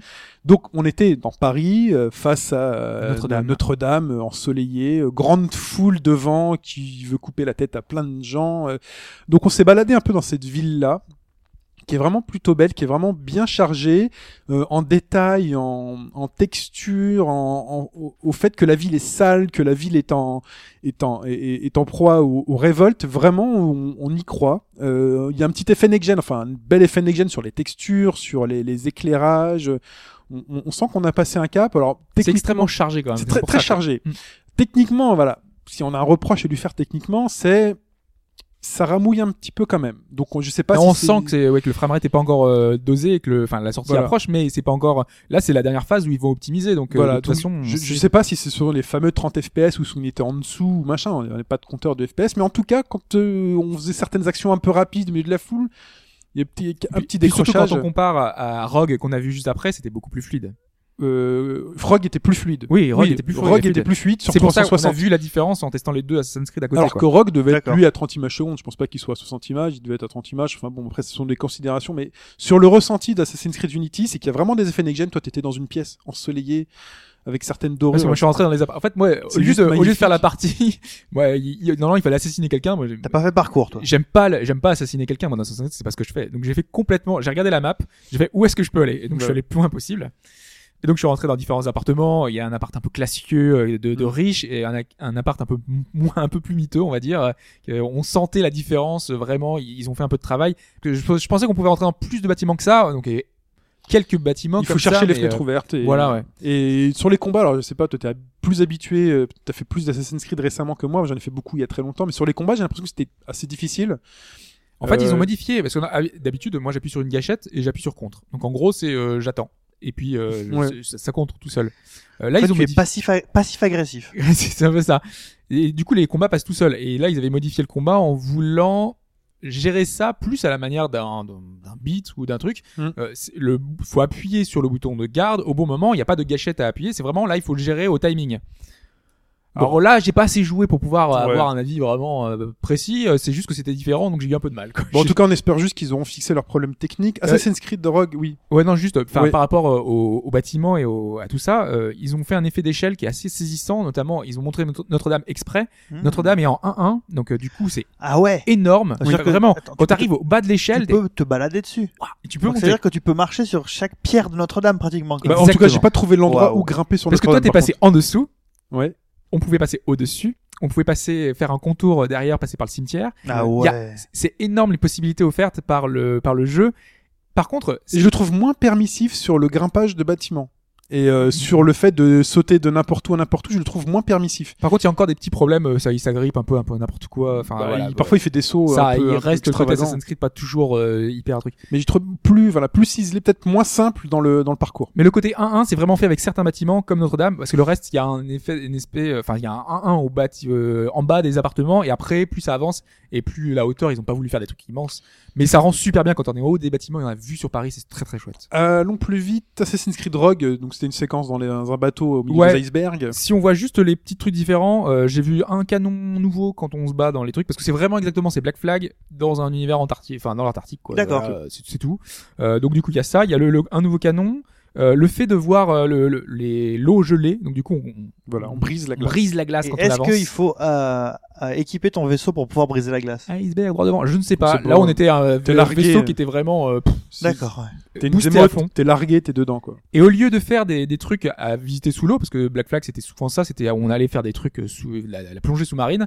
Là, c'est des euh, euh, des épaves, enfin de- des épaves en- qui sont sur la glace à visiter. Donc c'est vraiment de la grimpette, euh, un petit peu comme avant qu'on avait et qui est plutôt plutôt réussi. En tout, graphiquement convaincant en plus. Hein. C'est bourré de détails. euh, C'est dans la lignée de Black Flag. Ouais. Donc euh, vraiment bien. Euh, stand Nintendo. Stand Nintendo. Donc en plus de Smash Wii U qui était là, donc qui est en HD, ne vous en faites pas, c'est en HD, c'est fluide, ça marche très bien. C'est beau, c'est très très beau. Kirby. Kirby, j'ai pu toucher au Kirby euh, en pâte à modeler. Euh, et euh, donc premier fait, donc c'est un jeu qui se joue au stylet. Yes, comme Vous euh, avez un affichage sur l'écran, vous avez un affichage sur le gamepad, et à l'inverse des autres jeux euh, Wii U pour lesquels on se dit euh, le gamepad ne sert à rien, là c'est votre télé qui ne va servir à rien. C'est-à-dire Yes. que vous avez l'affichage sur la télé, mais vous êtes obligé de regarder le gamepad puisque tout se fait dessus et que vous dessinez vos petits arcs-en-ciel, les petits chemins. D'ailleurs, euh, petite Kirby va parenthèse, suivre. juste très rapidement, Ouais. euh, Bayonetta, vous y avez joué comment? Parce que moi, j'y ai joué qu'au gamepad en fait, sur mon gamepad. sur Pareil. la télé. moi j'ai joué euh, full dans le gamepad. Voilà, pareil. Mm. C'est- C'est c'est super beau, quoi. Vraiment. Ouais, un sur la télé, c'est aussi beau aussi. Ah oui. c'est aussi beau. Vous en faites pas. Euh, et donc là, le Kirby vraiment très intéressant. Alors, premier niveau qu'on essaye, très classique. Vous touchez le Kirby euh, pour qu'il accélère, accélère. euh, pour qu'il casse des trucs. Bon, très classique. Je me suis dit ouais, c'est sympa. Euh, voilà, on fait quelques quelques chemins pour qu'il attrape les étoiles. Très sympa, très classique. Mais c'est là où que je, je me suis dit j'avais oublié ce que c'est ce qu'était un Kirby, c'est-à-dire que Kirby se transforme et j'ai eu le droit à un stage l'eau et un, un stage où dans lequel il est un tank et sur lequel il doit tirer sur des ennemis et à la fois euh, tracer les trucs qui étaient quand même beaucoup beaucoup plus intéressants et j'ai senti le potentiel. On sent le potentiel du jeu Nintendo, on sent le potentiel du jeu Kirby qui est là. Avec la direction artistique en pâte à modeler. La direction artistique en pâte à modeler, alors, j'en parle pas, elle est, elle, est, elle est très très bien. Mais sur par exemple le niveau sous l'eau, vous avez les courants sous-marins qui vous forcent à le bloquer en dessinant certains chemins, en économisant vos traits. Vraiment, un, Donc Je l'attends. Kirby euh, Power Paintbrush mais plus plus plus quoi. je sais pas s'il est plus plus plus, mais en tout cas, euh, ça fait partie, ce sera très certainement un bon jeu. Et euh, notez-le sur votre liste à venir. Le Yoshi, très classique. Yoshi's Woolly World, très classique dans son déroulé, puisque vous attrapez les ennemis, vous les transformez en pelote de laine. Vous attrapez votre coéquipier, parce que c'était une partie qui se jouait à deux, vous le transformez en pelote de laine. Euh, vous les tirez pour ouvrir des passages qui vous permettent d'attraper des diamants, de tirer sur des ennemis. Voilà, donc vraiment très très classique. Le seul point à noter, c'est sa direction artistique. Woolmark, en laine, qui est vraiment, vraiment, vraiment, vraiment réussi. Ouais, c'est très, est très, très, très beau. Tout est mou, tout est laineux, tout est... euh, On a envie d'un chocolat chaud et d'un marshmallow. Mais- D'avoir une grosse écharpe autour du cou quand on y joue. c'est marrant, qu'on on doit ouvrir un passage et tac, tu tires le fil et t'as tout qui se déroule comme ça, tac, tac, tac, tac, ça, ça rend super bien. Bah, comme, euh, Kirby- comme le Oui, oui, Kirby. comme le Kirby, ouais. Moi, je l'ai pas vu le tirage de fil dans la séquence que j'ai fait. C'était vraiment, euh, on tirait des boules pour euh, casser des trucs en éponge et, euh, et voilà. Et est-ce que du coup, le, est-ce que, Kir- est-ce que Kirby, pas du tout. Est-ce que Yoshi a une jouabilité euh, laineuse elle aussi? Est-ce qu'il flottouille un petit peu? Non, il se joue comme un Yoshi. D'accord. Il se joue comme un Yoshi. Enfin, Yoshi, je te rappelle qu'il avait critiqué extrêmement, enfin, beau- enfin beaucoup le Yoshi justement Bah, euh, le dernier sur 3DS, 3DS. c'était vraiment de la merde. pour, Bah, le, ouais, pour le ouais, gameplay. pour le Oui. gameplay. Mais là, à voir sur la longueur. Mais là, le gameplay était tout à fait classique. On vise, on tire, euh, on avance, on saute. euh, voilà. Stand PlayStation. J'ai pu voir que The Order était jouable. Les mecs blasés vous diront que c'est euh, c'est bon, c'est la même. euh, le mec qui voulait pas que je rentre me disait c'est la même démo qu'à le 3 et qu'à la. Je fais excuse-moi, j'y suis pas. Donc The Order 1886. Un direction artistique euh, rétro rétro steampunk a l'air réussi. Deux techniquement c'est next gen. Vraiment, même s'il y a une espèce de filtre un peu un peu palo sur l'image, on est dans un truc next gen, c'est-à-dire que vraiment tout est tout est tout nickel, tout est propre, les effets de profondeur sont là.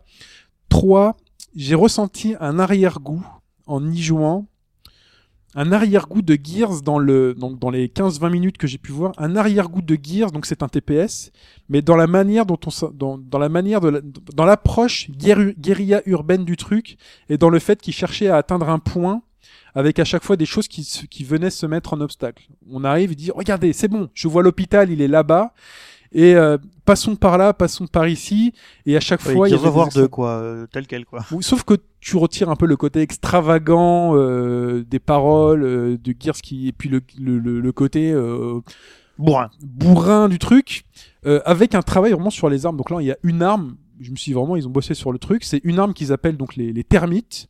Je comprenais pas du tout l'usage au début. Donc en fait, c'est une Ça arme. bouffe le bois. C'est une, arme qui s'utilise en deux temps. Premier temps, vous balancez des termites. Donc ça balance une espèce de, de fumée ou de d'éléments sur les ennemis qui sont au loin. Deuxième coup, deuxième gâchette, il faut tirer, c'est sur une, une espèce de petit truc enflammé, euh, comme vous balancez une petite flamme, et tout s'enflamme. Ah. Les termites s'enflamment euh, donc dans la, dans la zone dans laquelle vous avez tiré. Euh, sympathique. Sympathique dans ce que j'en ai vu. Next Gen, qui a l'air d'être un TPS vraiment euh, plus connaître et qui m'a un petit arrière-goût de Gears of War dans l'aspect exploration. Bloodborne, moi je suis pas un familier de Bloodborne. Mais je l'ai vu. Graphiquement, direction artistique, c'est fin, c'est en 1080, c'est next gen, ça envoie. Euh, les textures euh, sont très très bien et sur les 10 minutes ou 15 minutes que j'ai- j'ai sursauté deux fois. Mais vraiment, tu vois, exercice réussi. Euh, un mec qui. Ouais, c'est pas le but de sursauter. euh, Ah bah là j'ai sursauté. Oh, quand même. Ah là j'ai Ouais. sursauté. Quand un mec débarque et fait bah, tu vois, en pétant une caisse, en me disant mais qu'est-ce qui se passe? Et il te saute dessus en essayant de te trucider. c'est pas un jeu qui fait peur normalement. Bah là j'ai sursauté. Là j'ai sursauté, euh, pas facile. Alors j'ai pas compris, il y avait pas, j'ai pas de donc à ma droite une arme, une espèce de hache que je pouvais soit déplier, soit garder pliée. À ma gauche un fusil qui m'a pas l'air très précis dans les tirs. J'ai essayé de tirer sur des mecs au loin. Il y en avait deux. Je me suis dit tiens je vais leur tirer dessus avant de, avant d'aller les voir. J'ai pas réussi à les toucher. Donc j'y suis allé. Bon bien évidemment vous êtes morts. Mais en tout cas, Bloodborne, pour ce que j'en ai vu, euh, est au niveau donc de l'alpha, euh, quelques glitches euh, graphiques, mais mais donc le, le ragdoll est juste à. On l'avait vu en vidéo à un moment donné, on marche sur un ennemi, c'est juste ri- risible, mais je pense que ce sera corrigé d'ici là. Ah non, c'est pas quoi- c'est fait exprès. Au contraire, c'est c'est c'est un bonheur de retrouver ça. C'est ce qu'on voulait. Un ragdoll mal branlé? Un Ouais. ragdoll fait exprès. C'est comme dans C'est fait Demon's exprès Souls. C'est C'est fait exprès. Oui. Mais là, mais non, parce que c'est vraiment n'importe quoi là le oui, truc. oui. Tu le pousses et tac, il part. Il part au loin. C'est fait exprès. C'est normal. Oui, D'accord, ok. C'est voulu. C'est- C'est hommage à Demon's Souls. Ah très bien, très bien. Ok. Attends, il faut garder les les les fondamentaux quoi. Donc la prochaine fois que quelqu'un fait un jeu de plateforme nul à chier, il dira hommage à Bobby Billy quoi. voilà. Mais non, mais non, mais c'est c'est euh, ça a apporté des choses en plus de Mais c'est pouvoir dommage que déplacer les pas vu. corps comme ça. euh. Mais en tout cas, voilà, l'esquive était là. J'ai essayé de m'en sortir un petit peu. J'ai eu deux ennemis comme ça. euh, voilà. Mais il y a toujours ce petit côté exploration et je me suis amusé à vraiment regarder les environnements. Et euh, c'est vraiment très, c'est vraiment très dark, c'est vraiment très sombre. Quoi d'autre Euh, L'Oculus? L'Oculus, même si on en parlera plus tard, j'ai pas pu résister au fait de quand même en mettre un pour la première fois sur mes yeux. Et sur le stand Oculus qui était là, euh, j'ai pu tester euh, un jeu de bagnole. Donc là, c'est vraiment immersion totale, c'est-à-dire que j'avais le volant, le pédalier, le casque. C'était euh, Assetto Corsa, je crois qu'il s'appelle comme ça. qui est censé être une, une simulation virile sur PC quoi. Ça. Voilà, donc j'ai eu Assetto, Assetto, Assetta Corsa ou Ouais, Assetto, Assetto Assetto Corsa. Corsa, pardon. Première, première fois que j'ai l'Oculus sur les yeux et euh, la première fois que je l'ai vu, j'ai eu le sourire aux lèvres parce que euh, je me suis dit quand même waouh, t'as l'effet waouh là, tu dis putain, je suis en fait, ok, je suis dans une cabine de, de, de pilotage, je suis dans une voiture et quand tu regardes donc tu vois tes pieds qui vont derrière le volant, tu vois tes mains qui sont sur le volant au tel point que quand moi j'ai les mains sur le volant et que j'ai lâché le volant pour je sais pas me gratter la cuisse, j'ai été surpris de pas voir la main que je voyais euh, bouger. D'accord. ouais. Euh, tu vois tes jambes et tu regardes et tu vois à travers le pare-brise. Voilà, c'est l'Oculus tel que tout le monde le décrit. Je vais rien vous apprendre. euh, c'est bluffant dans l'immersion. Petite déception par contre sur la résolution. Je pensais que le, dé- le Development Kit 2 était du 1080p, c'est ce qu'on nous annonçait. Euh, là, il y a un effet de grille, euh, un effet pixel vraiment très très très visible qui baisse pour moi la résolution du truc. Par contre, après voilà, c'est l'Oculus. Très très très content de pouvoir enfin mettre la main dessus. Quoi d'autre à dire sur la Paris Games Week, Hobbs? Euh, ben, après, il y avait, euh, enfin, moi je trouve que euh, il y avait pas grand chose de, de vraiment intéressant, notamment les éditeurs japonais qui étaient pas forcément présents avec des jeux qui auraient pu être plus marquants. Euh, Il y, a- il y a eu euh, Final Fantasy, enfin, il y a eu des, petites choses, hein, euh, il y a FF15, il y a Type 0, enfin, il y avait des petites choses comme ça. Il y a pas euh, comment il s'appelle? Il y a pas euh, le mec de Mistwalker aujourd'hui? Si, si, exactement, Ouais. oui. C'était là, euh, c'est même cet après-midi, je crois. Donc, euh, du coup, là, on sait pas trop ce qu'il aura pu dire de, de- Ok. de- de particulier, mais euh, je pense qu'en plus qu'il y a pas mal de questions dû lui être posées. Euh, il me semble que c'est Trunk qui voulait lui poser euh, la question, euh, en rigolant évidemment, euh, est-ce que FF6 ou FF6 FF7? est supérieur à FF7 euh, Et, et pour- t'as pas été faire euh, de dédicacer ton Terra Battle, toi, Chine? J'ai pas vu de stand Terra Battle. Non, parce que là, il passe de, enfin, il, Il- passe aujourd'hui. aujourd'hui, Oui, mais le stand existe ou pas? Non, non, il y en a Il pas. existe pas, ok. C'est simplement qu'il est invité sur, euh, De sur le salon, tu, quoi. comment tu vas te faire dédicacer un Terra Battle? Ton portable. Chine? Il va me It signer. was a joke. D'accord.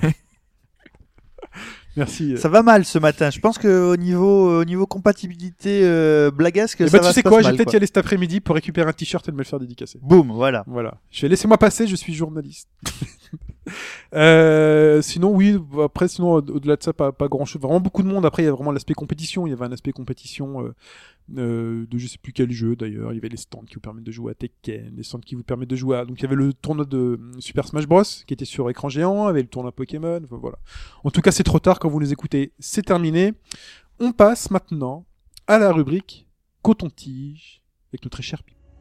The Wu Tang was able to rescue me and recruit me to their side. But can I really defeat this dark power? Not if I don't learn something from them.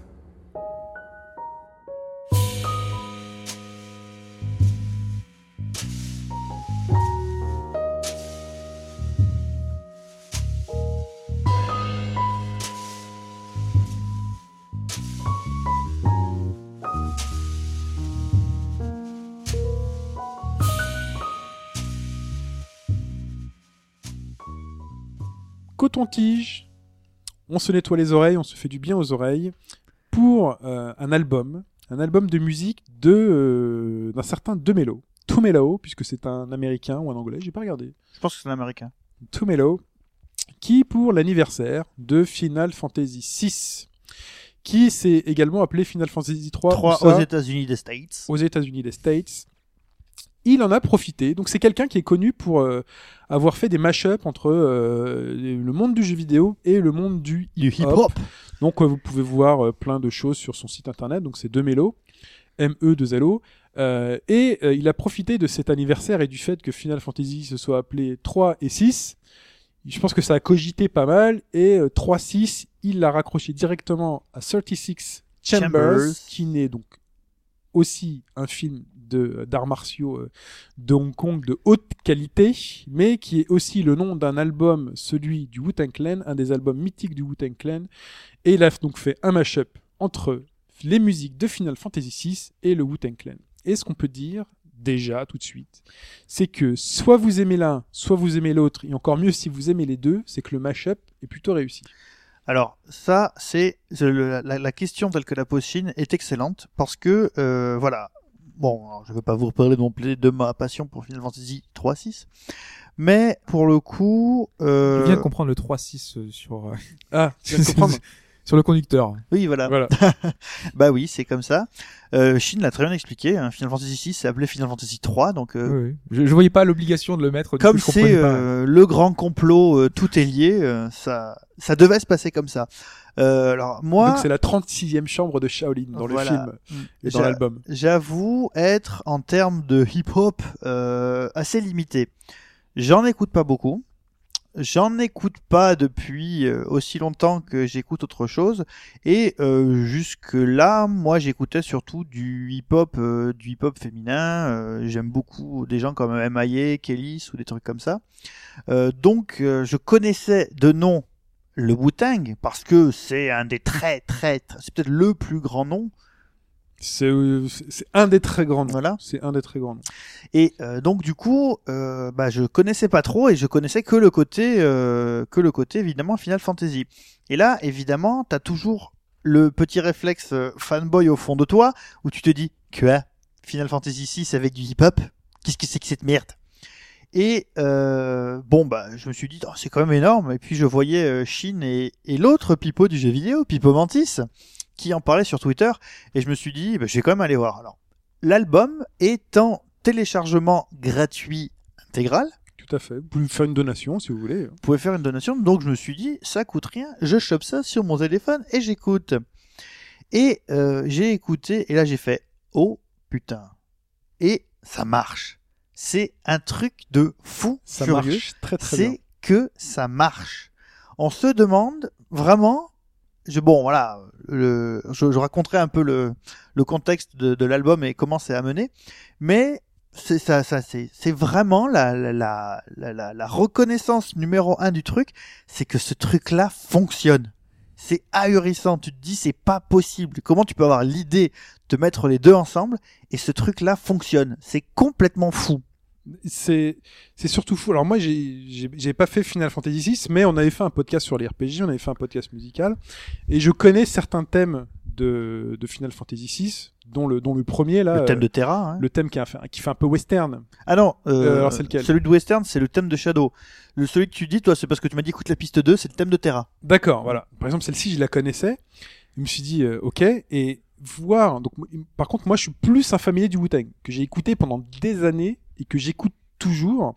Euh, et d'avoir écouté euh, donc ce thème de Final Fantasy que je connaissais et le flow euh, du Wu-Tang Clan par-dessus, le tout se pose parfaitement bien. C'est-à-dire que la musique, à aucun moment on sent que le mélange est fait de manière hasardeuse, avec des paroles qui tombent un peu n'importe où, un rythme qui n'est pas suivi, un rythme, une vitesse de voix qui n'est pas suivie. En fait, tout s'harmonise parfaitement bien.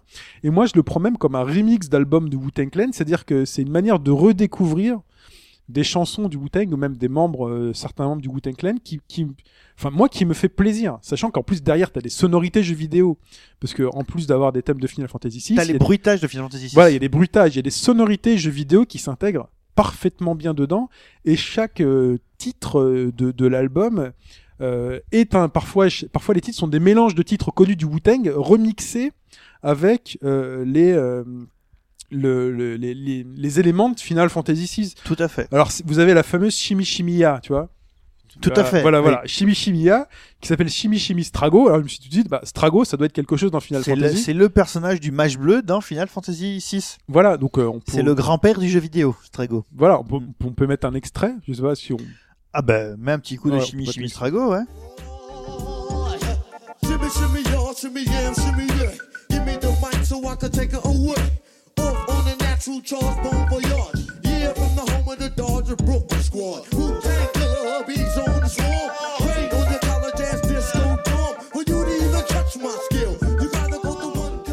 Là, on retrouve, enfin, chimie chimie, hein, tu vois.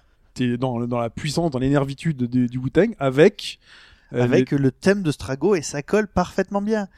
Et, et moi qui suis pas Ça- du tout ça euh, match. pas du tout euh, familier trop du Wu-Tang. Alors, je, je tiens à dire qu'en fait, en réécoutant ça, et donc du coup en redécouvrant d'une certaine manière euh, 36 Chambers, je me suis aperçu qu'il y avait plein de morceaux que je connaissais. Ah. Mais j'avais pas vraiment la l'intuition que c'était le Wu-Tang. Et voilà, c'est là que tu sens que c'est vraiment tellement des, des monuments du hip-hop que ce truc-là, tu les as déjà entendus remixés, récupérés, euh, etc., etc. Et euh, t'as des choses, euh, des choses vraiment incroyables. Alors, euh, l'histoire de, parce que De Mello en fait raconte une histoire. Il y a une histoire dans le, dans le la- la- la- l'album. Et grosso modo, il raconte l'histoire du combat contre Kefka. Sauf que les personnages principaux sont pas les personnages de FF6, mais c'est le Wu-Tang. Donc voilà, tu, les mecs vont, les, les mecs vont se battre contre quoi. Euh, Les, les Ghostface Killa, les ODB, les Jeza, Reza, tous ces gens-là. Parce que c'est à la fois donc un hommage à Final Fantasy, de par ses musiques, Mm. mais aussi au Wu-Tang, puisque le Wu-Tang, alors si on connaît pas le, le hip-hop et qu'on ne connaît pas le, le Wu-Tang, au premier abord, on se dit les mecs sont des gangsters énervés, euh, sont des gangsters énervés, quoi, comme on peut voir dans tous les groupes de, de, de, de hip-hop. Sauf que, en écoutant leurs albums, vous vous rendez compte qu'en fait, juste que les mecs sont des, euh, sont des geeks absolus, puisque déjà ils s'appellent le Wu-Tang. Alors si vous, la- alors moi la première fois que j'ai entendu parler du Wu-Tang au cinéma, par exemple, c'était euh, dans euh, Tigre et Dragon Ouais. où ils disent euh, ah là là machin est membre du Wu-Tang tu fais ah bah, c'est de là qu'ils un ont tiré rappeur, alors. ah c'est de là qu'ils ont tiré leur nom parce que moi j'écoutais ça très jeune et je me suis dit ok Wu-Tang c'est classe c'est un W bon on va pas chercher plus loin mais chaque album euh, regorge de de- de- d'interludes qui sont issus des films de combat euh, de Hong Kong Ouais. Des années Ou- 70 et 80. des années 70 et 80. Et en fait, c'est juste une bande de pseudo-gangsters, entre guillemets, qui juste dit, le, le cinéma de Hong Kong, c'est trop cool. Et donc, dans les années 80 et 90, on va faire du rap et on va faire comme si nous aussi, on était des Shaolin et des, et des, et des combattants. D'ailleurs, récemment, il y a eu un film qui réalise un peu leur fantasme, mais qui est l'homme au point de fer avec euh. Exact, c'est vrai. RZA qui où il essaye absolument de faire un film de de, de combat de Hong Kong où il se fait couper les mains et à la place il se fait mettre des mains en, en, métal parce qu'il était forgeron il a refusé de machin et qu'il était tombé amoureux le truc. Donc euh, tu vois donc c'est le black au niveau au, dans le dans en Chine quoi qui est forgeron en Chine au pays des au pays des arts martiaux à cette époque-là en plus. Donc il- vraiment euh, c'est leur fantasme pour eux. C'est le c'est le truc de combat de Hong Kong. Et là donc ce mash-up avec Final Fantasy cet, cet univers jeu vidéo et tout est euh, est parfait quoi Et, des fois, ça, va tellement loin. Alors, Il y a, il y, a, il y a deux morceaux euh, desquels je voudrais euh, encore un petit peu parler euh, avant de conclure, qui sont... alors le truc que je pensais, mais impossible, c'était d'avoir du rap, un flow, sur le thème de l'Opéra House. Alors, je sais pas si vous vous souvenez de l'Opéra House, hein. on peut le diffuser sinon Ah bah, on va écouter le morceau. On écoute le morceau, on en parle après. 10304 style, kid, for my DMD rec posse niggas. You out there? I throw your brain in the cobra clutch. Behold the rust. A dad's in display if you can get close enough. Cold crust like the four. Sting of anaconda. Fierce darts that'll pierce through solid armor. Lounge in the barracks. Donc euh, voilà, euh, et après le, le refrain c'est euh, Wreck the Party. Et tu te dis mais comment ils ont comment c'est possible que ça colle quoi? Comment c'est possible que ça fonctionne?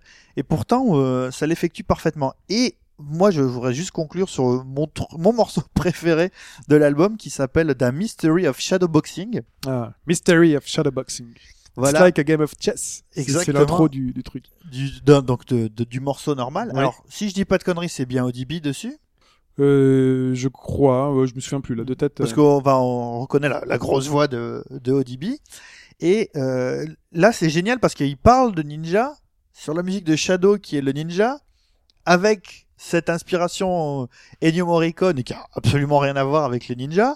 Et euh, donc ça fait un espèce de, ça pourrait ressembler à un Gloopy Boulga invraisemblable, mais en fait ça réalise une forme de syncrétisme absolument parfait qui fait que euh, bah t'as des mondes qui ont l'air d'avoir rien entre eux, mais vraiment euh, les mecs sont à 2000 km les uns des autres, et pourtant ce truc s'écoute et, et passer la découverte, je dirais, du mashup en disant putain ça colle bien quoi. Moi je sais que depuis une semaine j'écoute ça en boucle. Ah, c'est de grosse qualité. C'est de- c'est vraiment grosse qualité. On, vous invite à aller voir sur Demelo. D'ailleurs, il a fait d'autres trucs. Hein. Il, alors, je sais plus, il a fait des trucs avec euh, Chrono Trigger. Donc, il, Il a appelle fait ça Chrono euh, Giga. Chrono Giga. Il a fait des trucs avec euh, alors Castlevania, ça s'appelle Nasselvania avec Nas. Mm. Euh, Qu'est-ce qu'il a fait? Il a fait un truc avec Jay-Z, euh, mais ça c'est des trucs plus euh, avec. euh, c'est un remix 8 bits. Bon après là on est plus dans la cheap music euh, truc, mais voilà. Voilà, vous avez au moins Chrono Trigger, Castlevania, et là vous avez un Chocobo avec un emblème du Wu-Tang au milieu. C'est l'album de Demelo qui s'appelle 36 Chambers, hommage à Final Fantasy X 6 et au Wu-Tang Clan. Vraiment, ça s'écoute. Du bon son pour vos oreilles. Oui. On continue, on continue avec la réponse à la question. Ouais. La question, quelle était-elle Donc l'anecdote de départ, c'était que Microsoft voulait racheter Massive, cette boîte de publicité en 2006, pour nous mettre plein plein de publicités dans les jeux vidéo. Et donc la question est, parmi ces quatre propositions, deux, euh, une n'est pas la bonne. voilà. Et pas Je deux. commence. Une n'est pas la bonne, euh, sachant que le thème est il y a eu des apparitions publicitaires dans certains jeux, plus ou moins subtiles, laquelle est fausse? La première étant que dans True Crime, il fallait sauver un stock de chaussures Puma, que dans Hitman, il fallait euh, aller dérober une banque Barclays, que dans The Sims, il fallait aller manger au McDonald's, et que dans G-Police, on pouvait s'habiller en diesel, ou en diesel. Disons. En Qui est diesel. une marque italienne. C'est une marque italienne. Et ouais. D'accord. Et avec Pipo, conjointement, nous vous avons nous prenons au défi Hobbes. Nous supposons qu'il a inventé totalement cette histoire de McDonald's et de Sims. Donc, euh, donc, donc, donc, donc, euh, on va commencer par, euh, pas dans l'ordre. On va commencer par la réponse D. La réponse. D, c'était G-Police, exactement. G-Police, le 2, c'était Weapons of Justice. Déjà, rien qu'en citant précisément le nom, vous vous doutez que la réponse était correcte, puisqu'effectivement, dans G-Police, sur la pochette, En même temps, G-Police, t'aurais pu citer. euh, Enfin, je je suis incapable de te dire que Weapon of Justice c'est le vrai nom de G-Police 2. Quoi.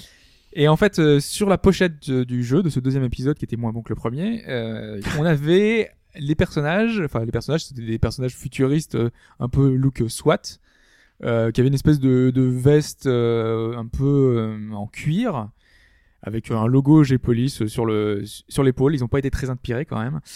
Et donc c'était vraiment des vrais euh, vêtements qui étaient créés, une ligne de vêtements qui avait été créée spécialement pour l'occasion, pour le jeu.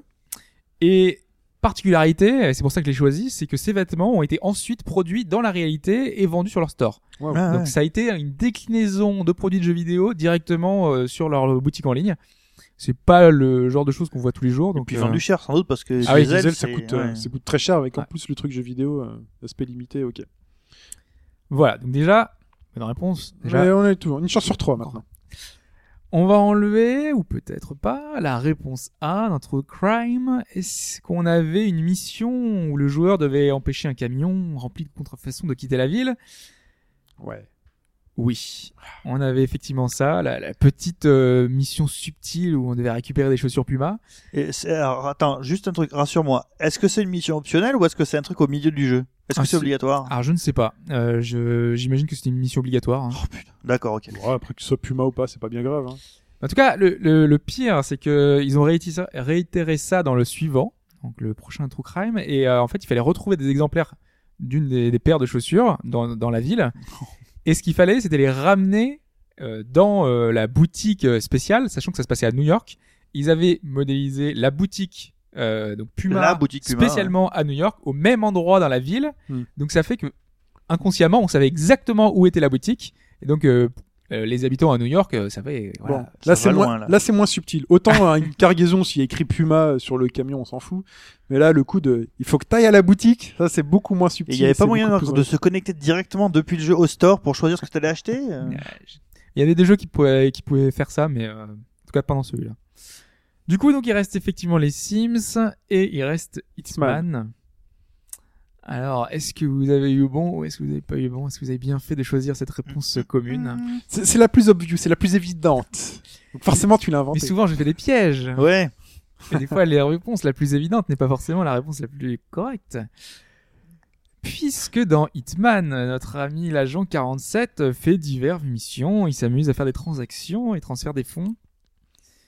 Mais, mais, Mais avec HSBC.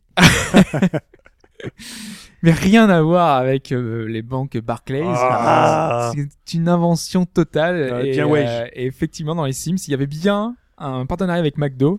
Il y a eu des tonnes de partenariats d'ailleurs avec Oui, les Sims. hein, plein, et plein. vraiment beaucoup, beaucoup de choses.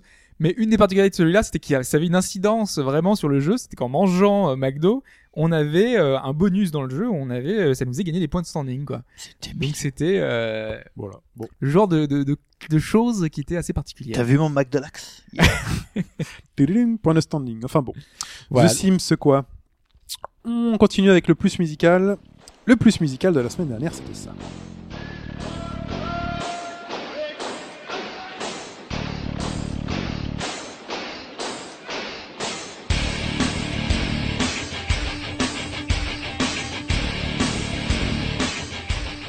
Et ça, messieurs, qu'est-ce que c'était C'était Red Alert. Voilà. Command and Conquer Alerte Rouge, Enfin, un des thèmes qu'on retrouve dans plusieurs alertes rouges, euh, qu'on trouve dans plusieurs épisodes un d'Alerte peu en Rouge. remix. euh, remix C'est pour en ça. remix. C'est pour ça que j'accepte la réponse de Chou, qui me répond Alerte Rouge 2. Ah. Je me suis dit, oulala, est-ce qu'il va y avoir... un- De toute façon, j'étais de toute façon prêt à l'accepter, parce que je sais pas. Euh, Donc, bien vu, Chou, généreux aujourd'hui. C'était euh, généreux. Euh, on peut féliciter également Yojo, Gabora, JB, Chris, Slit, alors qu'on ne dit pas Slit, même Ah, on dit Slighty. Slighty. Slighty. Ah oui. Gonzo Sensei et Robert Glucose, vous êtes 8 à l'avoir trouvé. C'est donc C'est une déferlante. c'est une déferlante. Et mon très cher Hobbs, puisque Pipo a la vue sur ma feuille avec les numéros, je vais te demander de choisir un numéro entre 1 et 8. Euh, je dirais le 3. Le 3, bah, c'est Slighty. Ah, mais c'est Slighty. Slighty, plus de points. et je vous promets, je vous promets, je vous promets dans ce podcast, solennellement, que je vais diffuser le classement à jour. Un jour, hein. Non, là, à jour, pas un jour. Moi, animateur de podcast. Moi, animateur de podcast de bas gauche-droite.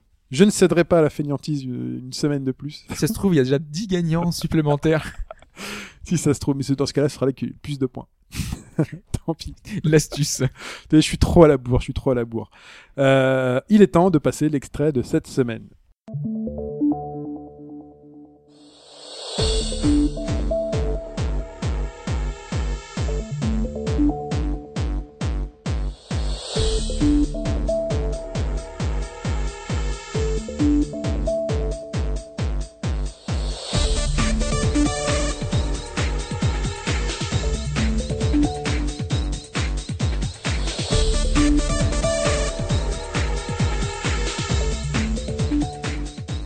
Voilà pour cette semaine. Alors, je sais pas, vous pariez des ferlantes, les copains, ou pas? Ah. Ouais, moi, j'aime beaucoup, mais euh, je sais pas si vous. C'est c'est ext- c'est extrêmement typé. Si vous avez fait, si vous avez- Si vous avez fait.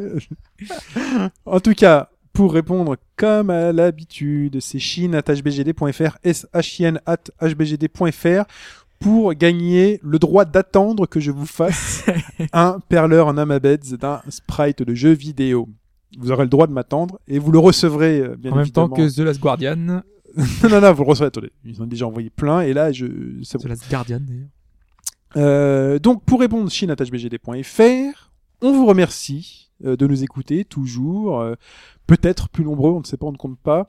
Euh, chaque semaine, on se dit au revoir, on se retrouve sur le site au bas gauche droite.fr, on est toujours sur le Facebook quand on l'alimente, euh, donc n'hésitez pas à cliquer sur j'aime. En tout cas sur le Facebook, vous serez averti donc des sorties de du, du podcast, hein, même si vous n'êtes pas abonné. Donc il y a le Twitter, sur le at- Twitter aussi. Attache BGDFR, vous êtes averti de sortie des podcasts. Vous pouvez vous abonner sur iTunes pour recevoir automatiquement les, les, les- alertes podcasts et les télécharger. Et les alertes de vidéo.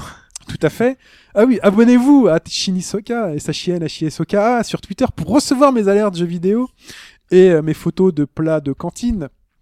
Euh, quoi quoi d'autre On Et est, euh, abonnez-vous à at Askez pour avoir mes tweets tests. Il faut que tu les pelles. Alors, c'est arrobase A-S-C-H-E-S-E. Voilà. Et Hobbs, c'est H... Ouais, non, moi, il n'y a pas besoin, moi. Non, ok, ils sont... Les gens viennent ou pas, peu importe. H-O-B-E-S underscore. Anders. Parce qu'il s'est fait piquer son Hobbs. Je l'ai récupéré un jour. En plus, il sert à rien, le compte. La personne a dû avoir trois tweets Voilà. dans sa vie. Quel drame. En tout cas, voilà, on se retrouve là. Euh, vous avez Podcast Addict aussi si vous n'êtes pas sur euh, un truc Apple ou si vous n'êtes pas sur PC, vous avez Podcast Addict sur vos trucs Android. Sur Android, ouais. Voilà, euh, bah écoutez, on vous aime toujours, nous on s'aime toujours, ah, The People, je vous aime. Cette semaine, parlent, euh, beaucoup d'amour dans les jeux que nous vous proposons. hein. Voilà, Vraiment voilà. beaucoup d'amour. Voilà, donc on se retrouve la semaine prochaine, ce sera pour un podcast d'actualité, et on vous dit au revoir. Ciao tout le monde. Ciao.